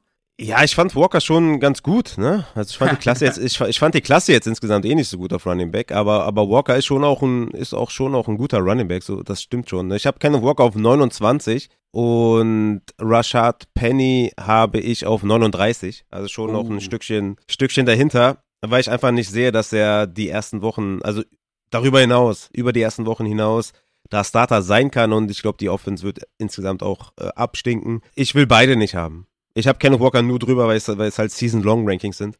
Ja. Aber in den ersten Wochen werde ich wahrscheinlich Penny vor Walker sehen. Aber weil es halt Season Long ist, habe ich da Walker vor. Aber ich will beide nicht haben, ehrlich gesagt, weil ich nicht genau weiß, wie die Rollenverteilung ist. Und ich glaube, dass die Offense insgesamt einfach nicht, äh, nicht gut sein wird. Natürlich hast du recht, dass es muss keine High-Power-Offense sein, damit ein Running Back irgendwie Value hat. Und wir reden ja bei, bei, bei Penny ja schon davon, dass er quasi nur ein Running Back 2 oder nur ein Flexer deines Teams sein muss. Mehr muss er ja gar nicht sein mit seiner ADP. Aber ich denke, das Upside ist schon stark limitiert, vor allem auch äh, aufgrund seines nicht vorhandenen Receiving Games und insgesamt auch wegen der Offense. Und Kenneth Walker ist eine reelle Gefahr, einfach, finde ich. Ja, ja, äh, also ja, schwierig, schwierig. Ich bin, glaube ich, schon Penny-Fan. Also, äh, aber ich finde, wenn er halt auf dem Platz ist, dann sieht er wirklich explosiv aus, dann sieht er wirklich mm, sehr mhm, gut aus. Mm, und mm. Ähm, aber Kenneth Walker ist auch richtig guter Running Back. Ja, Kenneth Walker ist ein guter Running Back, aber ich glaube halt trotzdem, dass Pete Carroll dann sagt, er schaut sich die beiden an und eben, wenn Kenneth Walker da das Battle für sich entscheidet, dann äh, ist vielleicht Kenneth Walker auch der gute Pick. Ich glaube trotzdem, deswegen sehe ich das genau andersrum als du. Ich würde, wenn, also ich will beide eigentlich haben. Also nicht beide in einem Draft, aber das ADP, wo sie da haben, einen von beiden will ich ähm, mm, mm. eben in der achten, neunten Runde da draften, weil ich glaube, dass der Starting Running Back für die Seattle Seahawks, und egal wer der Quarterback ist, egal wie schlecht die O-Line ist, glaube ich, hat Top 24 Upside. Und ja, ich, ja gut, im, klar, im Moment, 24 ist. Im Moment sehe ich da Penny aber trotzdem als äh, Favoriten, diese, diese Top 24 Running Back auch zu sein. Äh, klar, bei ihm spielt die Verletzung vielleicht mit rein, aber in Runde 9, ich meine, welche Spieler draftest du da sonst? Ähm, Cordell Patterson, boah, keine Ahnung, Dawson Knox, Aaron Rodgers, Melvin Gordon, Chase Edmonds, gut, den mag ich auch. Äh, ja, natürlich, Junge, Chase. Ja, es ist einfach, das Ding ist einfach, wenn du sagst Top 24 Upside, okay, gehe ich mit. Ne? Also das finde ich dann auch realistisch. Aber die Frage ist dann auch, wie wird sich dann, dann im, im Verlauf der Saison das alles da auszeichnen im Backfield? Da habe ich einfach wirklich Fragezeichen, weil Kenneth Walker einfach ein sehr, sehr, sehr, sehr guter Rusher ist. Und wenn sich das Backfield teilen, also wenn, wenn du schon eine schlechte Offense bist und wenn du schon eine schlechte O-Line hast, dann solltest du wenigstens einen hohen Opportunity Share haben und das Backfield am besten komplett für dich alleine haben und nicht noch teilen müssen, weißt du? Und das, da sehe ich einfach die Gefahr, dass es vielleicht für beide nur für 15 Carries reicht pro Spiel, was schon viel wäre, also 30 pro Spiel, äh, wäre schon viel für ein, für ein Backfield. Aber dann ist es halt eine 50-50 und dann, wer sieht die Goal-Line und wer sieht die Receiving? Das ist mir ja, einfach zu schwammig. Aber ja, klar, wenn das da dein Ziel ist oder wenn das Backfield da irgendwie anvisieren möchtest, warum nicht? Im Endeffekt werden wir dann sehen, wer oder wo dann der Value lag und äh, wenn Russia Penny Midround, weil im Endeffekt, ähm, und da sage ich auch immer den Leuten, es geht um die Midround Targets, ne? Es geht um diese Top 9, Top 10 Runden, da musst du die Cooper Cups dieser Welt holen, da musst du die Mark Andrewses dieser Welt holen. Da gewinnst du die Liga. Und wenn du sagst, Rashad Penny hat eine reelle Chance, da zu dominieren, dann why not? Ich habe jetzt einen Running Back mitgebracht, den ich auch selber gar nicht so sexy finde, tatsächlich aber der mir da schon auch kind of Value gibt. Ne? Also Singletary geht da an 74, ist die siebte Runde und ich finde, der könnte dir wirklich einen, einen ordentlichen Floor geben auf Running Back. Ne? Hatte letztes Jahr einen Snapshare von 60%, einen Opportunity Share von 59%, beides Top 17. Ist jetzt nicht so, dass du sagst, boah, das ist ja der Knaller, Junge, let's go, ne? Aber ich glaube einfach, dass James Cook da nicht so viel reinfressen wird. Ne? Red Zone Touches hatte er 46 Platz 12. Fancy Points per Game war er auf 24, also Running Back 24 mit 11,6. Expected Fancy Points 13,3 Platz 18, also da eine kleine Differenz auf jeden Fall. Ich denke einfach, dass, dass James Cook da gar nicht so viel reinfressen wird. Ich habe James Cook ja auch total niedrig in meinen, in meinen Rookie-Rankings gehabt. Sehr gut. Von daher, nice. Von daher Singletary für mich ehrlich gesagt sogar dieser dieser Penny, den du suchst, glaube ich, den hast du, glaube ich, da in Singletary, was sein Floor angeht. Weil ich glaube, der hat gar keine Gefahr, dass das irgendwie weggehen sollte. Und der hat einfach dieses Top 24 Running Back Floor einfach, diesen, diesen Floor, auf, äh, dass der Top 24 Running Back ist. Und Upside ist jetzt nicht wirklich da für eine Top 10 Upside oder so. Aber wie gesagt, er könnte ein solider Flexer sein mit einem ordentlichen Floor und könnte dir auch in verschiedenen Bye-Weeks helfen oder bei Verletzungen helfen, dass du da nicht komplett abstürzt auf Running Back. Von daher ist Singletary für mich ein ordentlicher, jetzt nicht der high sexy Value, aber ich finde siebte Runde ist für Singletary echt in Ordnung. Wenn du vielleicht in den ersten vier Runden mit zwei Runningbacks rausgehst, dann irgendwie nur Wide Receiver nimmst, weil die einfach den überragenden Value da dir geben und du irgendwie keinen Kenneth Walker nehmen willst, statt einem, keine Ahnung, wen könnte man da jetzt nehmen, statt einem äh, Cooks oder so, ja. oder Bateman oder sowas, ja dass du sagst, ey, ich will den Wide Receiver haben. Und dann Singletary vielleicht dein, dein dritter Running Back ist, was jetzt nicht ultra sexy ist, wie gesagt, aber es gibt dir schon einen ordentlichen Floor. Von daher ist Singletary für mich da in der siebten Runde echt, echt in Ordnung. Ich finde, ich, ich stimme mir voll und ganz zu. Ähm, auch zu Singletary habe ich mir mal Stats rausgeschrieben, weil ich mir den auch tatsächlich überlegt habe, weil ich finde Singletary eigentlich echt geil. Also tatsächlich war ich vorm Draft ein James Cook Fan, hatte ihn so ein bisschen als Sleeper. So, wenn der zum richtigen Team kommt, kann er vielleicht äh, dominieren. Ähm, Bills ist da jetzt nicht unbedingt mein Lieblingsteam. Also äh, Singletary sehe ich ganz klar als die Nummer 1 dort. Und was ich krass finde, ist halt, ähm, die Stats in der zweiten Saisonhälfte für Singletary, als er dann der Lead Running Back war, ja, von Woche 15 bis 18. Ja, von 15 bis 18. Und da sagen halt auch viele, ja, aber Receiving Game, James Cook und so. Aber von Woche 15 bis 18 hatte er ein Spiel, wo er sechs Targets hatte. Woche 15 ein Target, Woche 17 ein Target, Woche 18 zwei Targets. Und er hatte da 16 Fantasy-Punkte, 16 Fantasy-Punkte, 23 und 24. Ja. Also das kann eigentlich auch kein Argument sein. Nee, eben. Und äh, er hat ja da sich so ein bisschen, davor, am Anfang der Saison war ja auch noch Zach Moss da und hat Carries gesehen und keine Ahnung was. Allein wenn man die ganze Saisonhälfte nimmt, also von 9 bis 17, war er Running Back 14. Das heißt, ich finde, er bringt zum einen Floor mit, eben, wie du auch sagst, ja, knapp Top 25 Floor in so einer High-Powered Offense, vielleicht ein bisschen unkonstant, eben mal kriegt er Goal-Line-Carries, mal bricht er durch, mal macht er einfach ein bisschen wenig, weil sie halt einfach auch eine Pass-Heavy Offense sind. Aber auf der anderen Seite finde ich, bringt er auch ein gewisses Upside mit sich, weil es halt einfach eine Top-Offense ist. Ja, nicht unbedingt eine Top 5, Top 10 Upside, aber so Top 15, Top 16 äh, kann ich mir schon bei ihm vorstellen, wenn er die nötigen Touches kriegt und James Cook da wirklich nichts mehr ist als halt dieser Third Down Running Back und Singletary halt die Goal Line mhm, Carries mhm. sieht und alles Mögliche. Das heißt also mhm. Singletary eben Runde 7, 8, vielleicht nicht der geilste Pick, aber ich finde, Value bringt er auf jeden Fall mit sich. Ja, ja, nice. Da sind wir uns äh, wenigstens einig. Hast du noch einen Running Back? Uh, ich habe Chase Edmonds, aber ich glaube, da redest du ja noch häufig genug drüber. Da habe ich mir auch nichts groß zu, zu aufgeschrieben. Uh, also Chase Edmonds finde ich geil. Ähm, jetzt, also die Running Backs äh, von Runde 4 bis 9 sind tatsächlich rar gesät, die ich da gerne mag. Ja. Ja, man muss da schon auch Leute nehmen, die man, wo man hintersteht. Ne? Also von daher, ich, ich finde auch Kareem Hunt spannend, ne? muss ich sagen. Der geht da 75 äh, overall, Running Back 30.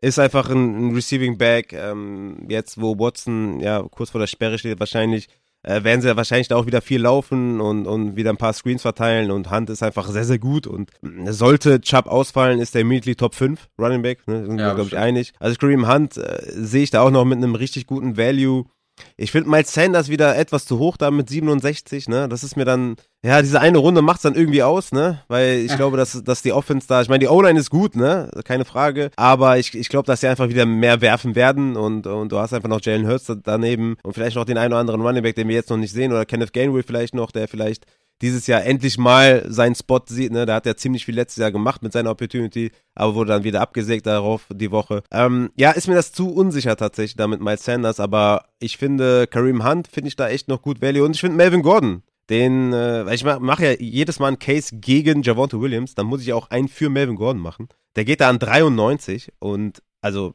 also ich finde, das ist, das ist gut, oder? Also es ist doch super Value. Acht, acht, achte Runde, das ist doch voll gut. Also fast schon Ende achte Runde.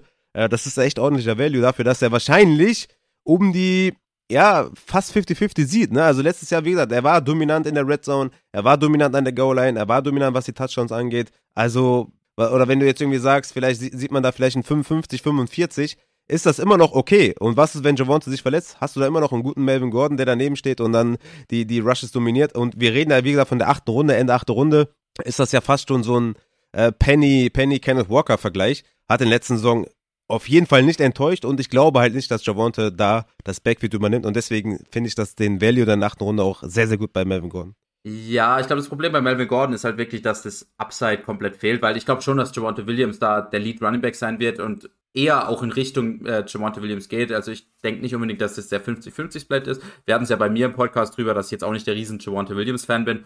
Aber ich glaube schon, dass es irgendwie in die Richtung 55, 45 möglicherweise geht. Äh, immer noch okayer mhm. Value für Melvin mhm. Gordon in Runde 8, 9. Also mhm. wenn er da die Carries kriegt in der High-Powered Offense, kann er sicherlich da so ein Top 36 Running Back sein.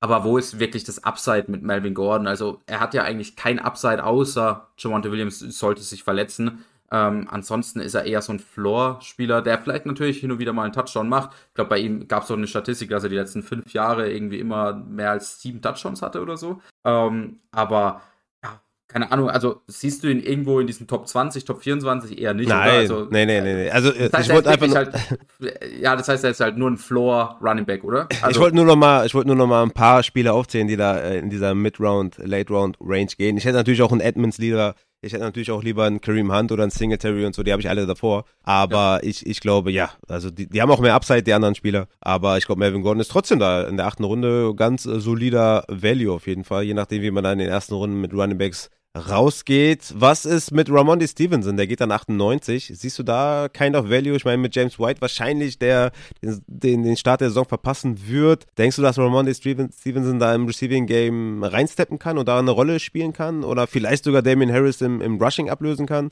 Wie siehst du da Stevenson? Na, schwierig. Äh, ich glaube allgemein Patriots Running Backs oder Patriots Spieler im Allgemeinen sind schwierig zu predikten. Ähm, ja, dass er das Receiving Game übernimmt, dass er vielleicht das ein oder andere Carry auch bei First und Second Downs bekommt, auf jeden Fall möglich. Frage ist halt, ob der das auf konstante Art und Weise machen kann, dass man ihn konstant als sein Running Back 3 oder als seine Flex aufstellen kann. Das wage ich halt zu bezweifeln. Weiß nicht, wie es dir geht bei, bei Patriots, Running Backs oder Receivern. Die sind halt wirklich unkonstant. Dann spielt eine Woche äh, eben Damian Harris, der Goal-Line Running Back. Also ich mag auch Damian Harris nicht sonderlich.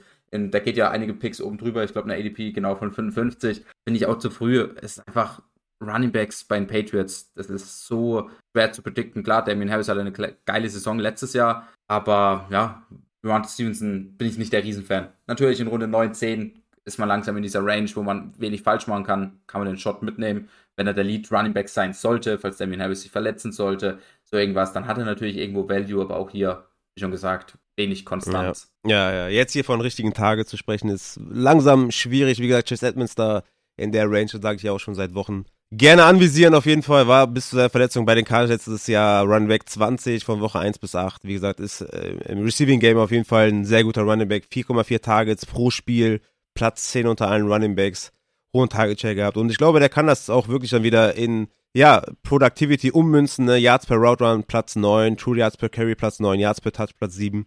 Und wie gesagt, jetzt nur Michelle und Monster, die halt im, im Rushing natürlich ihren, ihren Platz haben und, und äh, Edmonds ist kein Workhorse Running Back, aber er könnte ein Touch-Leader sein, ne? Vor allem dann im Receiving Game kriegt er das, ja, das meiste klar. Geld, ähm, hat er, ja, da hatte ich mich ja bei euch noch vertan, aber hat er zwei Jahresvertrag unterschrieben, über 12 Millionen, hat den größten Cap-Hit, 5,5, der nächste ist Miles Gatsky mit 2,5, dann Monster mit 1,9. Also ja, Chase Edmonds, glaube ich, wurde auch bezahlt, dementsprechend die Touches da zu sehen im Endeffekt. Natürlich hat er jetzt nicht dieses riesen Touchdown-Upside, aber ich glaube, vor allem in PPR sollte der eine gute Rolle spielen und ich glaube, wir können zu den Wide Receivers kommen, weil wir sind jetzt hier auch in fortgeschrittener Zeit. Hast du ein paar Wide Receiver für mich? Ja, ähm, einige. Also Wide Receiver war sehr einfach zu finden in dieser Range, glaube ich. Ja. Eben Runde 4 bis 8, äh, so Wide Receiver Territorium. Ähm, ja.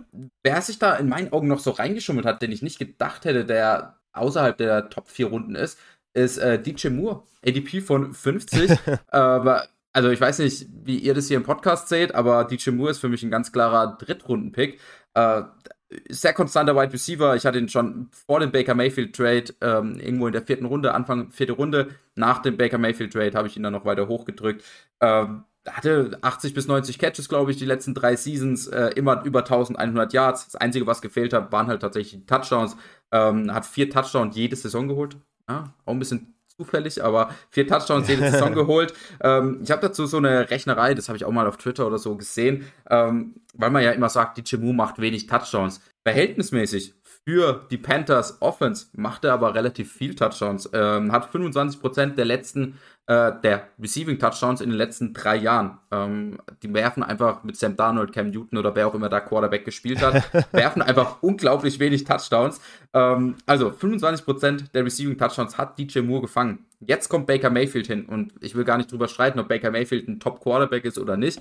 Er wird auf jeden Fall besser sein als ein Sam Darnold, als ein Cam Newton, vor allem im Passing Game. Ja, das safe. heißt, ähm, ich habe da so eine äh, Zahl gemacht. Baker Mayfield hat eine 4,8% Touchdown Rate, ähm, hat die Carolina Panthers haben letztes Jahr den Ball 599 Mal geworfen. DJ Moore hat eine 25% Receiving Touchdown Rate, sagen wir mal, für die Carolina Panthers. Wenn man das alles multipliziert miteinander, kommen raus Prediction für nächstes Jahr sieben Touchdowns. Sind nur drei Touchdowns mehr als jetzt die letzten Seasons.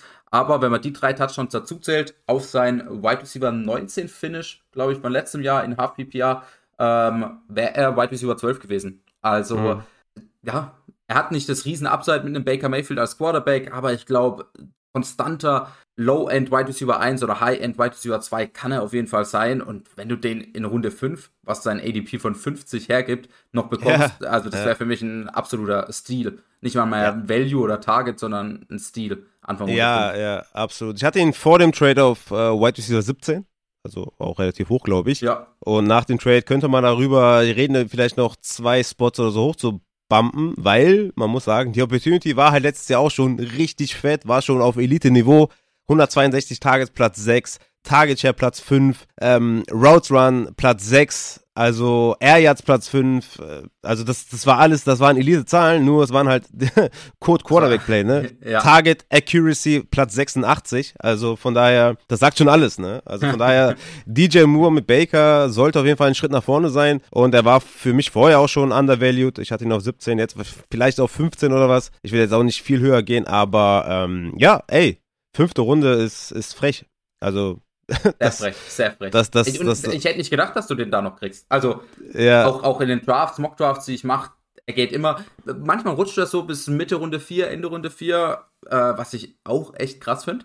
Ähm, aber in Runde 5 habe ich ihn tatsächlich noch nie draften sehen, deswegen überrascht mich das wirklich hier mit ADP von 50. Wärst du mit DJ Moore als deinen ersten Wide Receiver zufrieden?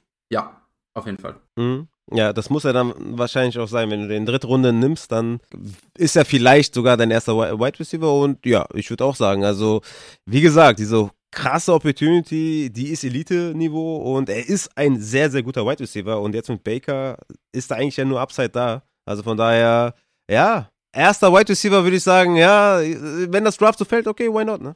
Eben, ich meine, das heißt ja automatisch dann, dass du davor Running Backs, Titans gedraftet hast. Ähm, eben, in vielen Drafts kriegst du ihn noch in Runde 4, gerade wenn du da so vielleicht am Turn draftest. Und dann hast du deinen Draft gestartet mit, was weiß ich, Mixon, Kelsey, in Runde 3 nimmst du einen Sieg mit und in Runde 4 einen DJ Moore als deinen ersten Wide Receiver. Wäre für mich ein Traumstart. Ja, ja, ja. Ja, ist auf, jeden Fall sehr, sehr nice. Ja, den letzten Fragenpot hatte ich auch, äh, wer sind meine Lieblingspicks von Runde 1 bis 10. Also da gerne mal reinhören, da, das war auch ziemlich lustig auf jeden Fall. Mein erster Wide Receiver ist Rashad Bateman. Der geht momentan in der achten Runde vom Board. Und finde ich voll solide. Ich habe echt gedacht, dass der Hype ein bisschen größer ist. Ähm, ich war jetzt auch ein paar Tage hier nicht mehr drin bei Fantasy Bros und dachte, das hat sich vielleicht ein bisschen nach oben bewegt, aber nö, eigentlich nicht. Also 89, Wide Receiver 37, also boah, da war ich echt überrascht. Also Hollywood, ne, letztes Jahr hatte ja 145 Targets, den 12 höchsten Targets unter allen Wide Receivers ist 519 Routen gelaufen, also Hollywood, 519 Routen. Und der ist jetzt kein, äh, wer, also, ne, dass, dass er irgendwie ein ausgewogenes Skillset hat oder so, ne? Also, Bateman ist ja wirklich so ein Keen Allen-Verschnitt, ne? Also, ja. ich denke, dass, dass der auf jeden Fall mal mehr Routen laufen wird als Hollywood, da als einzige Einspielstation. Hollywood hatte 91 Receptions, hatte 14 Fantasy Points per Game, Platz 21, Expected Fantasy Points, Platz 14 und ich bin ja kein Fan von Vacated Targets, weil diese Vacated Targets werden halt verteilt. Die kriegt nicht einer. Ne? Also da kriegt ein bisschen Andrews, ein bisschen Bateman, ein bisschen Duvernay, ein bisschen Prochet, ein bisschen der zweite Titan, ein bisschen der dritte Titan, ein bisschen der, bisschen der Running Back. Also man kann diese 145 Targets nicht komplett auf Bateman verschiffen. Aber diese Opportunity zeigt, und das, das Skillset von Bateman ist halt auch nochmal für, für, für Lamar Jackson nochmal ein bisschen geiler. Ne? Ist wie bei Daniel Jones mit, mit Golladay und, und, und Tony. Da ist einfach Tony passt besser zu, zu Daniel Jones. Ja. Und Bateman ist einfach, ja, ne? Den wirfst du zu den Sticks, ne? Der holt dir das First Down. Den kannst du auch mal tief anwerfen. Bateman ist einfach ein richtig geiler Wide Receiver und ich finde den Preis momentan so geil. Und er hat es ja letzte Saison auch, auch gezeigt, ne? Der hat den Start der Saison verpasst, ne? Die ersten fünf Wochen war er raus,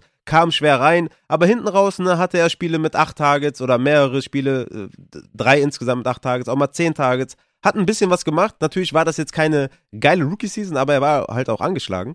Und ähm, wie gesagt, Hollywood war halt auch daneben, der jetzt nicht mehr da ist.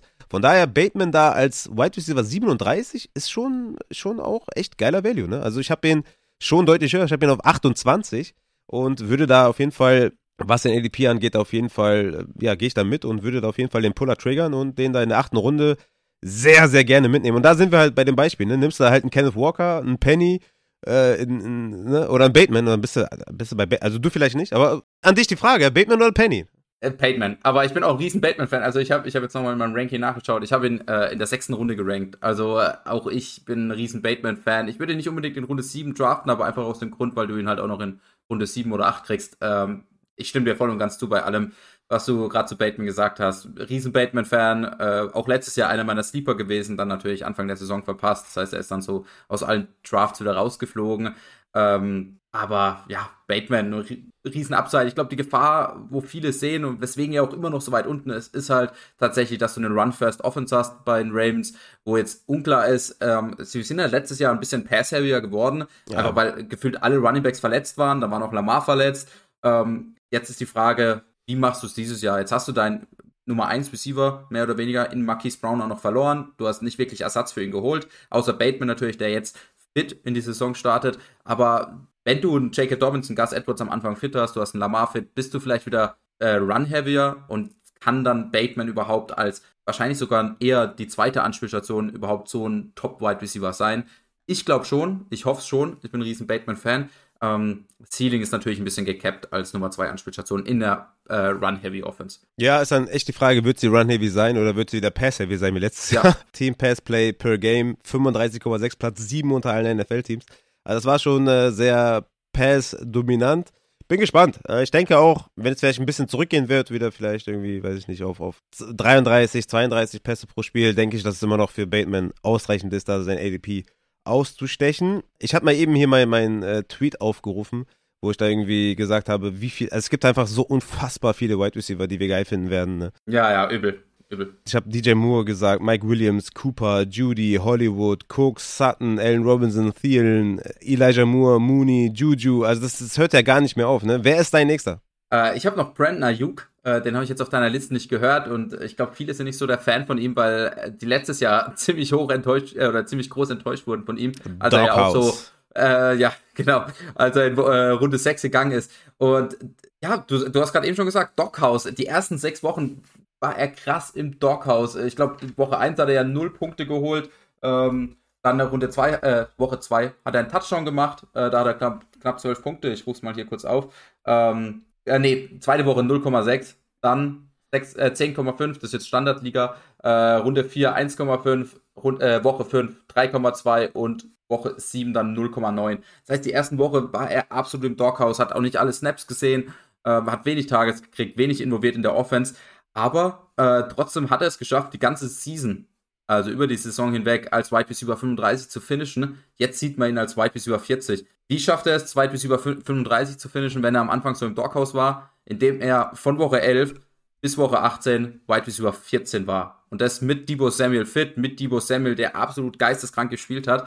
Ähm, weiß nicht, ob er das überhaupt repeaten kann nächstes Jahr. Wir haben es vorhin schon drüber gehabt. Ich bin großer Trey Lance-Fan Ben Ayuk, und er war eigentlich ja schon der Wide Receiver 1 von Trey Lance, weil Debo Samuel hauptsächlich als Running Back gespielt hat. Ähm, wenn er da dieser 1B Wide Receiver sein kann, dann glaube ich, kann man hier locker von Top 25 Wide Receiver sprechen. Hängt und oder steht und fällt natürlich ein bisschen mit Trey Lance. Ähm, aber ich bin ein bisschen wieder back on um Hype Train, auf dem Hype Train für Brandon Ayuk. Mal schauen. Ähm, George Kittle ja eh auch oft verletzt raus. Äh, Debo Samuel war bis auf letztes Jahr ja auch immer häufig verletzt. Ähm, das heißt, vielleicht sehen wir dieses Jahr so ein bisschen die Ayuk-Season. Ja, bei Ayuk ist natürlich die Frage, wie sehr vertrauen wir da Trey Lance, äh, ja, Passing Accuracy, ne? Also wie ja. kann er da den nächsten Schritt machen? Weil es war letztes Jahr dann schon auch teilweise wusste man jetzt nicht, ist jetzt wirklich Jimmy G vielleicht doch besser im Passing Game als Trey Lance, aber ja, da muss er einfach den nächsten Schritt machen. Und dann ist natürlich die Frage, kann man da wirklich drei Receiver füttern äh, in so einer etwas ja, lauflastigeren Offense? Aber ne, auch da wieder, der Value ist da. Ne? Wir reden ja hier nicht von einem Drittrunden-Pick oder von einem Viertrunden-Pick. Von daher, Ayuk gehört auch dazu. Also ich, ich, ich Ayuk habe ich hier auch in der Liste noch drin. Ne? Gary Davis, Smith, Bateman, Lockett, Ayuk, also der kommt da auch, Woods, ja. Claypool die sind halt alle geil. Also ich, ich würde da jeden mit Kusshand nehmen und ähm, von daher bin ich ja auch immer Fan davon, in den ersten vier Runden mit zwei Runningbacks rauszugehen mindestens, weil du halt so enormen Wide Receiver Value hinten raus noch bekommst. Und Ayuk gehört dazu, definitiv. Also es ist, glaube ich, eher schwer jetzt hier in Runde 4 bis 8, also in diesen Mid-Rounds, äh, Wide Receiver zu finden, die ich nicht draften. Ja, eben, genau, genau. Also Wen, wen, hast du da? Amon Ra St. Brown, ADP 70 finde ich zu hoch. Wird mir jetzt so auf einen An Anfall. Äh, ich habe jetzt zum Beispiel 19 Wide Receiver, die ich gut finde. ne? Also von daher ist das natürlich, äh, ja, hast du vollkommen recht. Über die, die ich nicht gut finde, habe ich auch schon mal im Fragen-Podcast äh, gesprochen. Aber ja, du hast recht. Also es, es, es ist natürlich dann ähm, eher so ein Amon Ra St. Brown, wo ich Fragezeichen habe, die ich auch schon oft genannt habe. Ein Hunter Renfro geht mir auch zu früh. Definitiv da in dieser Offense. Hopkins, Hopkins kann man drüber ja. streiten, ja, haben wir jetzt fast synchron gesagt. Hopkins kann man äh, drüber streiten. Lockett finde ich da auch schon wieder gut, muss ich sagen. Ja, Lockett bin ich nicht so der Riesenfan, aber. Ja, aber es ist 95, also, also overall 95, also, musst du mitnehmen. Ja, wo ist ein Metcalf? Wetter? Der hat 44 auch zu früh. Ja, ja, da bin ich auch, da bin ich ja auch raus. Aber ja, es sind äh, dann im Endeffekt vielleicht drei, vier Spieler, die wir da nicht gut finden und alle anderen finden wir gut. Ja, gefühlt schon, ja. ja, schon. ja. ja, also deswegen, äh, mach, ich mach's kurz. Ich habe noch da einen Mooney mir, mir aufgeschrieben, warum ich den gut finde. Hatte 9,8 Targets per Game ohne Robinson. Äh, Robinson ist ja auch weg. Also das ist Top 5 gewesen unter allen Wide Receivers letztes Jahr. Hatte insgesamt 140 Targets, den elfthöchsten Target Share. Hatte nur Fantasy Points per Game 12,9, Platz 27, liegt natürlich auch ein bisschen an der Offense und an Justin Fields und an den Umständen. Aber jetzt komplett mit Olin, äh, jetzt komplett raus mit, mit Allen Robinson sehe ich da auf jeden Fall schon auch die Chance, dass er Top 24 da finishen kann, Fantasy Points per Game. Ich sehe das Upside tatsächlich nicht so groß, aber ich denke, dass die Opportunity auf jeden Fall da sein wird. Aber es gibt nicht viele, die ich da vor ihm sehe. Ähm, ne, ich, ich würde auf jeden Fall hätte ihn lieber als einen Amon Russell Brown oder einen Renfro. Aber ja. ich, ich bin da jetzt auch nicht super high, muss ich sagen. Aber ich finde immer noch, dass er sehr, sehr spät geht. Ne? Also ich bin da wahrscheinlich noch einer von denen, die den nicht so geil finden. Ich habe da eine Muni auf 26. Ich glaube, da gibt es einige, die den viel, viel höher haben.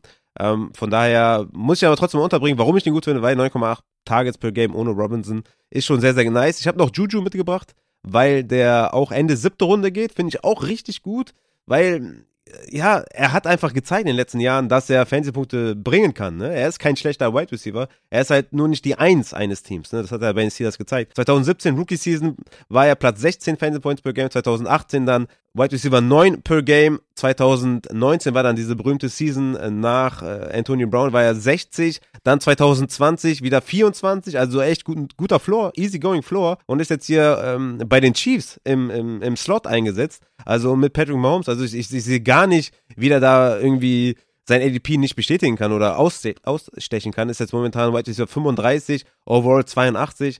Also den nehme ich auch mit Kusshand da in der siebten Runde. Easy going, ja. sogar Ende siebte Runde. Also ich würde das auch nicht sagen, dass er ein Fünf-Runden-Pick ist oder so, aber sechste, siebte Runde würde ich ihn auf jeden Fall nehmen, je nachdem, wen ich da, ne, was wir, wie mein Team da bisher aufgestellt ist. Aber ich finde, Juju hat richtig geilen Value, weil er einfach eine geile Offense ist. Und diese Rolle, die er gut ausführen kann, halt im Slot, Big Slot, auch mal tief gehen kann, das, das, diese, diese Sachen sind halt frei bei den Chiefs. Die haben halt MBS outside und äh, Sky Moore wird wahrscheinlich in der Rookie Season nicht viel sehen, haben noch Kelsey, aber Juju ist einfach in dieser Rolle, die er gut ausfüllen kann, ist er da gut aufgehoben. Ja, ich war auch so, vor, vor paar Wochen war ich noch ein Riesenfan von Juju, also ich hatte ihn dann tatsächlich schon so in. Und, und dann hast du TikTok-Videos gesehen. Dann habe ich TikTok-Videos gesehen und habe gedacht, ah nee, das kann nicht sein. Äh, nee, äh, es ist tatsächlich, ich habe so das Gefühl, dass aus diesem Trainingscamp bei den Chiefs oder allgemein aus diesen ganzen Beat-Reportern und wer auch immer da dann Neuigkeiten rausbringt, äh, werden alle Receiver gehypt, außer Chuchu. Man sagt, oh, MDS. vielleicht, äh, vielleicht, ist das ein gutes Zeichen. vielleicht, vielleicht, ein gutes Zeichen, vielleicht aber auch ein schlechtes Zeichen. Und mittlerweile habe ich ihn tatsächlich, also ich finde ihn da eben, ADP 82, ähm, im Moment auf jeden Fall noch mein Favorit drauf, ähm, der Wide Receiver 1 zu sein bei, ähm, bei den Chiefs. Aber ist halt die Frage, ob, ob er das so krass sein kann oder ob nicht ein MDS, ein Nicole Hartmann gibt es ja auch noch, ein Sky Moore doch da ein bisschen Targets wegnehmen. Ähm, eben, ADP 82 oder 83 äh, kann man, glaube ich, wenig falsch machen. Den Floor hat er, sollte er haben, aber ja, ist jetzt nicht mehr so mein allerlieblingspick. Okay, pass auf, dann habe ich einen für dich und zwar Elijah Moore. Was sagst du zu Elijah Moore? Weil den habe ich auf Wide Receiver 21, da bin ich ultra hoch. Der hat ADP 32, 81 overall. Der hat letztes Jahr, ist er schwer reingekommen, hatte Wadenprobleme, hat nicht besonders gut gespielt, war dann auch raus mit der Concussion und war dann quasi ab Woche 7 wirklich voll da. Ne? Und von Woche 7 bis 13 und danach hat er auch dann Wadenprobleme, war er komplett raus. Aber von Woche 7 bis 13 war er, Woche, äh, war er White Receiver 8 per Game, war Fünfter an Yards per Route mit 2,59 ist meiner Meinung nach die Eins. Natürlich haben sie Gary Wilson geholt, keine Frage. Und Gary Wilson ist auch ein geiler Typ, ich liebe den. Aber ich sehe Elijah Moore vor Gary Wilson. Was sagst du zu Elijah Moore? Bin ich da zu hoch oder siehst du auch ein bisschen Upside drin? Ich sehe enormes Upside, also da stimme ich dir auf jeden Fall zu. Äh, ich habe Elijah Moore auf 68 gerankt, also auch hier 13 Spots über seine ADP. Ich bin auch ein riesen ähm, Garrett Wilson-Fan, ähm, hatte ich eine riesen Diskussion letzte Woche mit Simon drüber auch. Ähm, weil ich bin mir nicht sicher, ob Elijah Moore wirklich die, die 1A oder die, die 1 sein kann. Ich glaube, das wird eher so ein 1A, 1B-Ding von beiden. Äh, glaub trotzdem, dass Zach Wilson auch einen Schritt weiter nach vorne macht. Äh, meine Bold Prediction von letzten Podcast war, äh, dass ich glaube, dass Zach Wilson in den Top 12 finisht. Ähm, so mehr oder weniger. Und äh, das heißt, ich bin eigentlich all in auf diese Chats Offense. Ich habe auch Priest Hall weit hoch gerankt. Elijah Moore habe ich deutlich über Garrett Wilson, also einfach weil er halt zweites Jahr reinkommt. Er kennt die NFL schon, hat letztes Jahr geflasht in Teilbereichen. Und ja, 21 ist natürlich ein Machtwort, aber ja, ich sehe es auf jeden Fall. Ich sehe es. Ja, ihr müsst da den Puller triggern. Holt euch Elijah Moore. Ich mach mal noch einen und dann kannst du mal dir noch mal dein, dein, weiß ich nicht, so dein Soufflé raussuchen, dein richtiges Prunkstück. Ich habe noch Robert Woods, ne? Ist Wide Receiver 39, ADP 100, 9. Runde. Das äh, schmeckt auf jeden Fall. ACL-Verletzung ist natürlich, äh, ne, war da. Aber er ist genau in seiner Timeline. Ne? Die meisten sagen auch schon, er sollte. Also es würde sie überraschen, wenn er Woche 1 nicht, nicht fit ist. Bearing Setback wurde da gesagt. Und Robert Woods, also was willst du zu dem noch sagen? Was soll dieser Typ noch machen? 2017 Fancy Points per Game 18, 2018 auf 16, 2019 auf 12, 2020 auf 19. Also der ist ja die, die Floor-Anspielstation oder das Floor-Asset in Fantasy in Person. Warum geht er so spät? Wenn der wirklich in Time ist und wenn der Woche 1 fit ist, als Wide Receiver 1 der Titans, weil Burks wird es nicht sein und, und Hooper auch nicht. Es wird Robert Woods sein. Wieso geht er als Wide Receiver 39 vom Board? Ich bin da viel höher und Robert Woods massives Target von mir. Ja, auch für mich. Ähm, glaube ich, steht und fällt halt einfach mit der Verletzung. Ich glaube, viele haben halt, oder gerade was ADP angeht, ähm, kümmern die sich vielleicht nicht so groß oder durchgehend um äh, die Verletzung von irgendwelchen Wide Receivern äh, von ja, mittelmäßigen Teams, würde ich mal die Titans da noch irgendwo reinwerfen. Ähm, jetzt kriege ich den ganzen Hass der Titans-Fans, aber äh, ja, ähm, ich glaube auch, dass er fit ist und wenn er fit ist, dann wird sein ADP auch noch nach oben rasen. Ich glaube, dann wird er irgendwo in der siebten, sechsten Runde gehen. Ähm, aber ähm, äh, ja, seine ADP wird sicherlich deswegen so weit unten sein. Ein anderer Grund würde mir jetzt auch nicht einfallen, oder? Also ich denke auch, er wird die 1 sein für Tannehill, für die Titans, zumindest zu Beginn der Saison. Äh, mal schauen, wie es Traylon Burks dann im Laufe der Saison macht. Äh, war nicht jetzt so der riesen Traylon Burks-Fan, auch schon vor dem Draft. Das heißt, mal schauen, ob er überhaupt so einen Fuß fasst in der NFL. Und ja. Sagen wir, äh, sagen wir Woods ist, ist Woche 1 fit. Hättest du lieber Woods oder lieber Daniel Mooney? Daniel Mooney. Hättest du lieber Woods oder DK Metcalf? Boah, Woods glaube ich, aber ich will auch DK Metcalf einfach nicht. Hättest du lieber Woods oder Bateman? Mm, Woods. Ja. ja, ich bin da überall bei Woods auf jeden Fall. Hättest du lieber Woods oder Mike Williams? Mike Williams. Ja, da ist dann äh, wahrscheinlich so die Grenze. ja. Sehr, sehr ja. nice. Hast du noch einen äh, Wide Receiver, wo du sagst, Junge, den muss ich hier noch nennen? Ähm, boah, gute Frage. Wenn ich noch sehr interessant finde, ist Marquise Brown.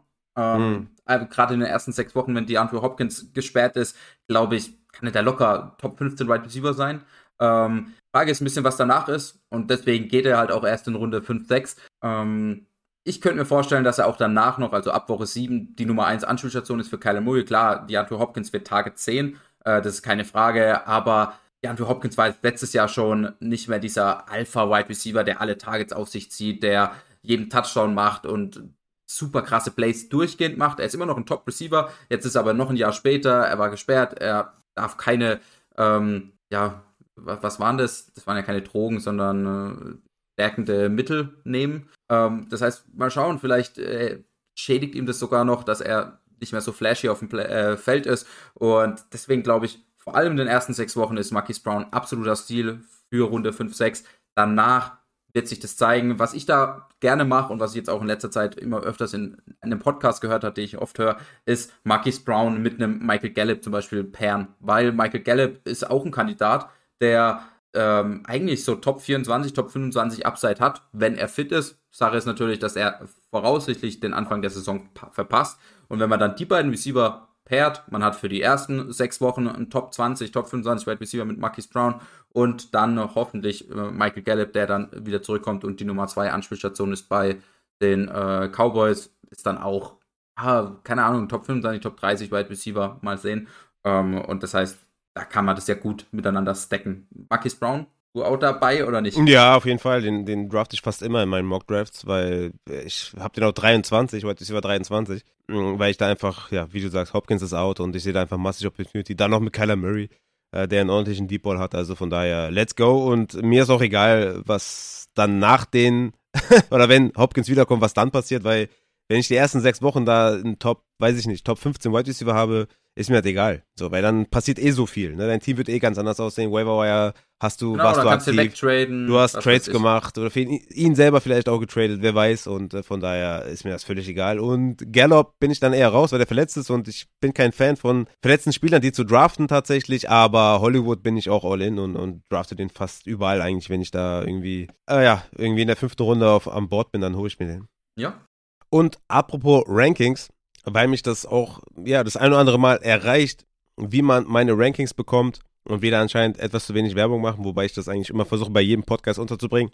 Ihr findet meine Redraft-Rankings natürlich unter patreon.com slash upsidefantasy im 5,50 Euro Tier. Da bekommt ihr auch dann Dynasty Rankings. Der DM-Service wird für euch im Discord freigeschaltet. Das ist natürlich auch sehr wichtig, ne? an der Stelle nochmal zu erwähnen, dass ihr euren Patreon-Account dann mit Discord verbinden müsst, damit ihr auch die ganzen Benefits genießen könnt.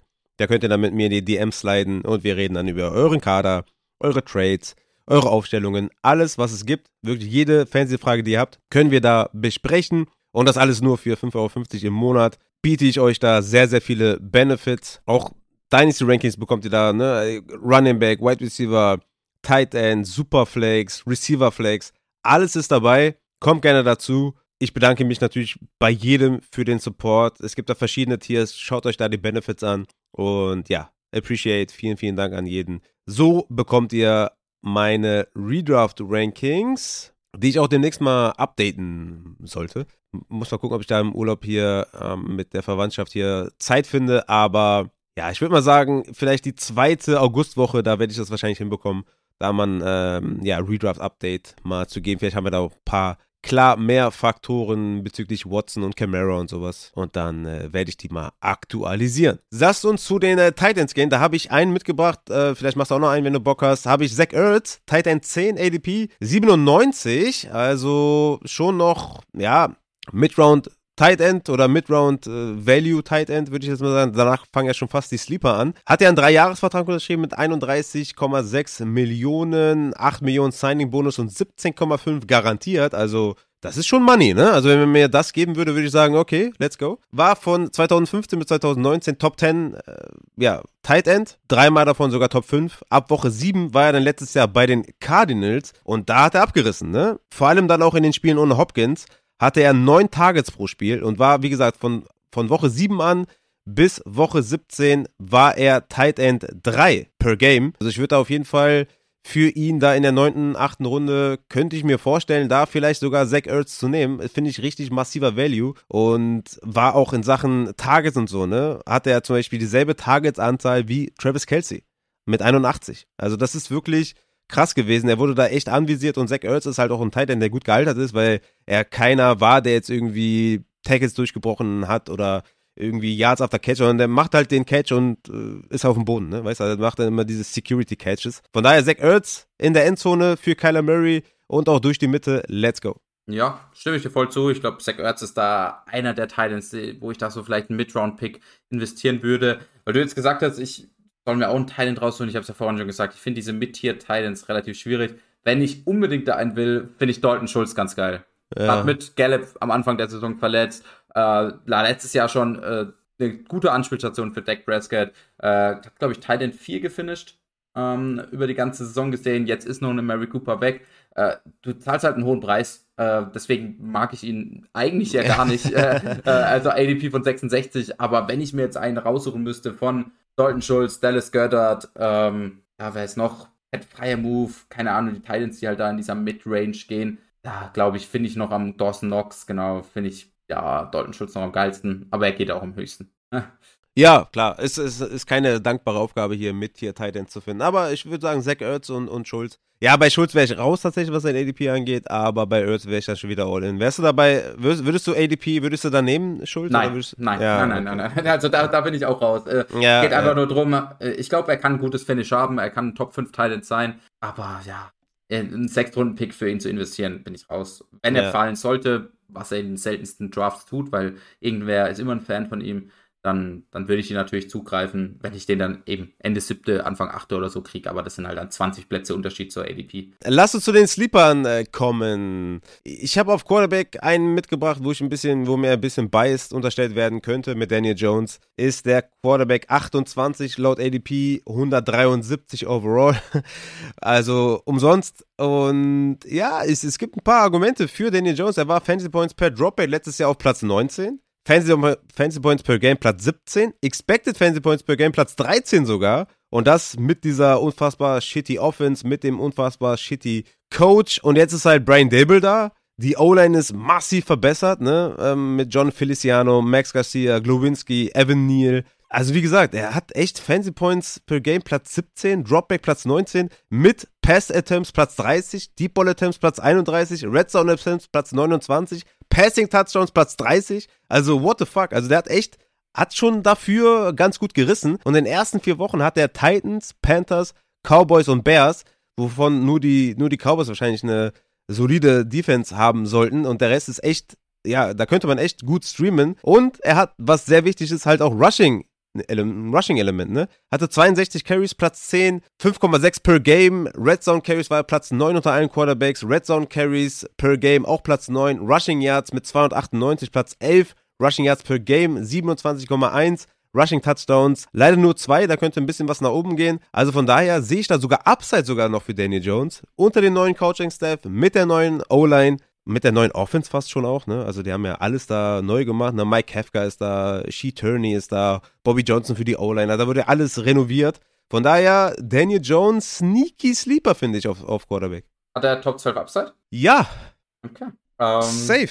Ja, ja. Mal schauen, mal schauen. Aber also ich bin Trey, äh, Trey Lance würde ich schon sagen, Daniel Jones auch nicht so. Er war ja schon, er war ja schon per Game of 17 letztes Jahr. Ja, ja, also ja, finde ich, find ich gut für so, also ist ja wirklich ein dann Late Round Sleeper. Ähm, ich, ich, was ist er für ein Quarterback? Wo kriegst du ihn im Moment? 173, also da ist der Draft ja. schon äh, in der Verlängerung. Ja, genau. Ähm, ja, ich bin Quarterback allgemein, ähm, was Sleeper angeht, relativ schwierig. Be beziehungsweise, was heißt da noch Sleeper? Deswegen habe ich dich vorhin gefragt. Du hast so gesagt, so ab Runde 9 ist da so ein bisschen Sleeper. Ähm, vielleicht ab Pick 100. Das sind ja wirklich noch Top-Quarterbacks da. Äh, ja, okay, bei den Quarterbacks, bei den Quarterbacks, nee. Also da, ja. da Mid-Round meinte Mid meint ich, glaube ich. Also Sleeper, Sleeper ist dann nochmal noch mal weiter, weiterhin. Eigentlich bei 100 bei den Skill-Playern, habe ich gesagt, aber bei den Quarterbacks ja. ist das, glaube ich, nochmal ein bisschen anders. Ja. Das, da habe okay, ich mich wahrscheinlich falsch ausgedrückt. Nee, das passt, passt, passt, äh, weil nämlich dann, also ja, ist ja, ja ein Trey Lance oder ein Kirk Cousins oder sowas, die sind ja dann ja, in, ja, danach noch Sleeper, aber ähm, passt auf jeden Fall. Ähm, ich habe es vorhin schon ein bisschen angeteasert, äh, riesen Elijah Moore-Fan, äh, Brees Hall-Fan, Garrett Wilson-Fan. Für mich ist Zach Wilson so ein bisschen ein mhm. Sleeper. Ähm, ja, hat letztes Jahr sein Rookie-Jahr, hat auf jeden Fall nicht wirklich überzeugen können, würde ich sagen. Ähm, Trotzdem geht er jetzt in sein zweites Jahr. Das ist für Quarterbacks immer ein extrem wichtiges Jahr. Er kriegt mit Garrett Wilson nochmal einen Top 10 Wide Receiver dazu. War, Garrett Wilson war auch mein Wide Receiver 2 Form Draft. Das heißt, ich bin eigentlich ein riesen Fan von Garrett Wilson. Elijah Moore kommt in sein zweites Jahr, von dem ich im ersten Jahr schon ein großer Fan bin. Du hast immer noch einen Corey Davis als deine Nummer 3 Anspielstation. Also auch hier ähm, eine gute Nummer 3. Man kann halten, was man will von Corey Davis. Als Nummer 3, glaube ich, ist er ein solider Wide Receiver. Die O-Line ist gut. Du hast einen gutes Rece äh, ein Running Back Duo mit Michael Carter, mit Brees Hall. Also die Offense ist wirklich top rund um Zach Wilson. Ähm, er war ein Second Overall Pick, das heißt auch hier eigentlich Potenzial da, ein Top-Finish zu haben.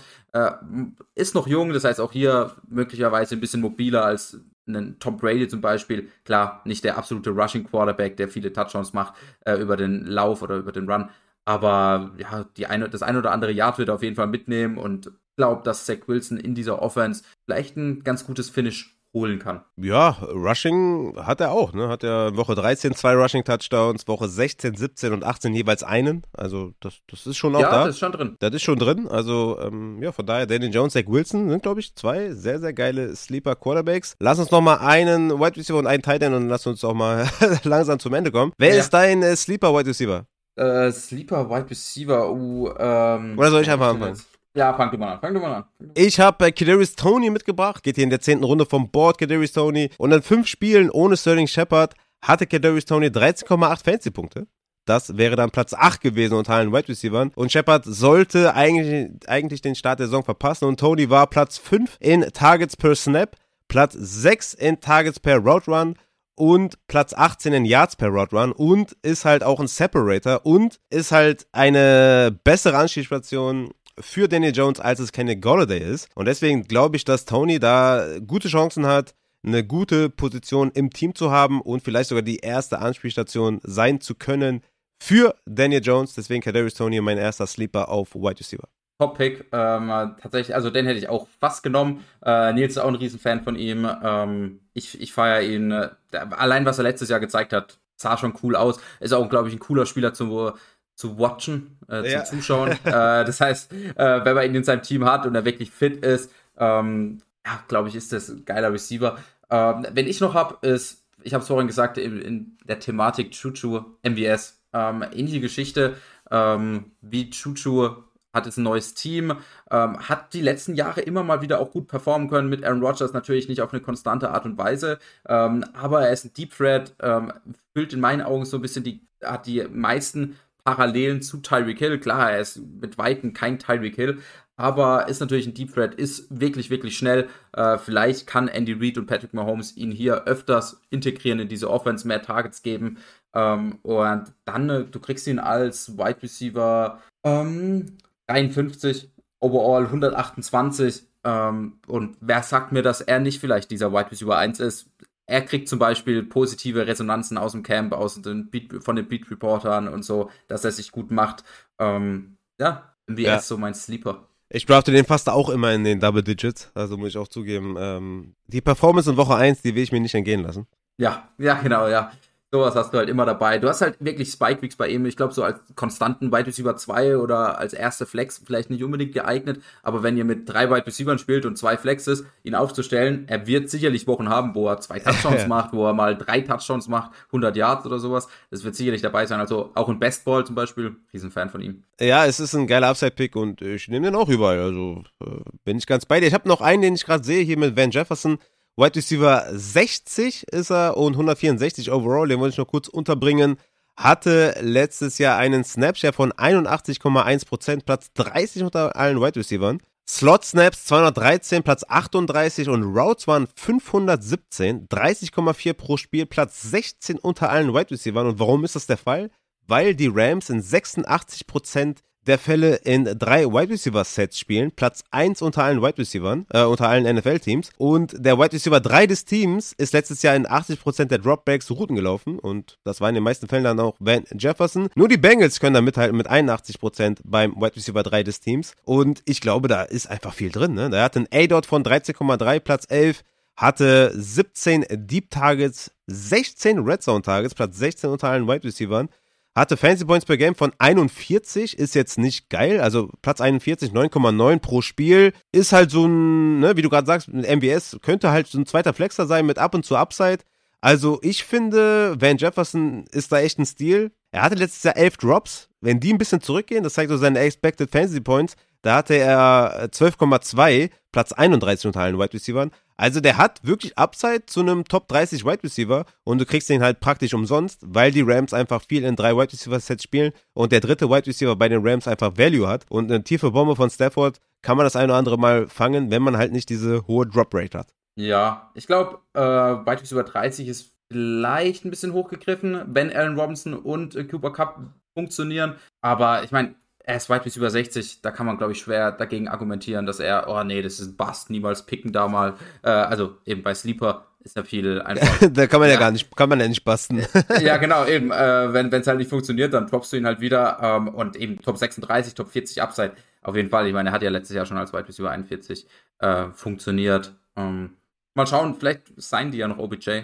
Und dann hat sich, glaube ich, eh erledigt. Dann hat sich das erledigt. Wen hast du auf Titan? Ähm, ich habe lange überlegt, ähm, ob ich Cole Komet nehme. Ich bin ein riesen Cole Komet-Fan. Ähm, ist aber für mich jetzt auch nicht dieser Riesensleeper, einfach weil er, glaube ich, als Titan 13 geht. Ähm, ich habe den Titan 18 ADP von, oh, wo habe ich ihn? Ich glaube, um die 160, auch um äh, Robert Tonyan. Ähm, ich war letztes Jahr überhaupt kein Fan von ihm. War ja als Top 10 Titan, wurde gedraftet. Äh, ich habe ihn überhaupt nicht gefeiert als Pick.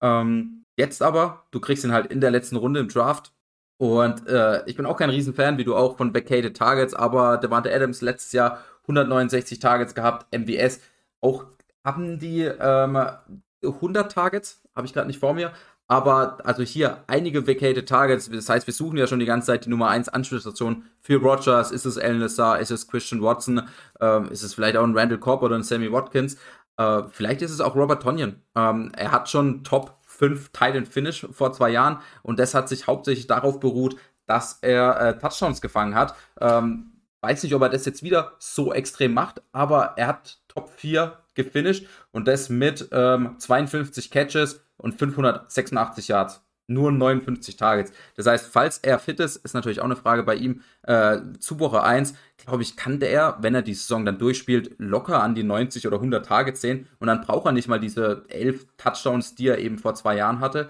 ähm, um als Top 5 Titan zu finishen. Äh, und er draftet ihn ja auch nicht als Top 5, Top 10 Titan. Ähm, ich glaube aber, wenn er fit ist und 90 oder 100 Targets kriegen sollte, Touchdowns wird er so oder so machen. Er hat ein Näschen dafür. Aaron Rodgers sucht ihn auch dort.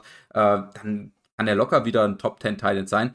Und habt ihr möglicherweise in eurer letzten Runde da einen soliden Top 12, Top, Top 10 Titan. Für Top mhm. 10 Titan, da braucht man ja auch nicht viel. Äh, das sagen ja. wir auch ganz oft. Das sind, das sind wirklich läppische Zahlen. Ja, ähm, bei ihm kommt es natürlich darauf an, wie ist das Knie, ne? Weil er dann ab ja, Woche klar. 9 letztes Jahr raus.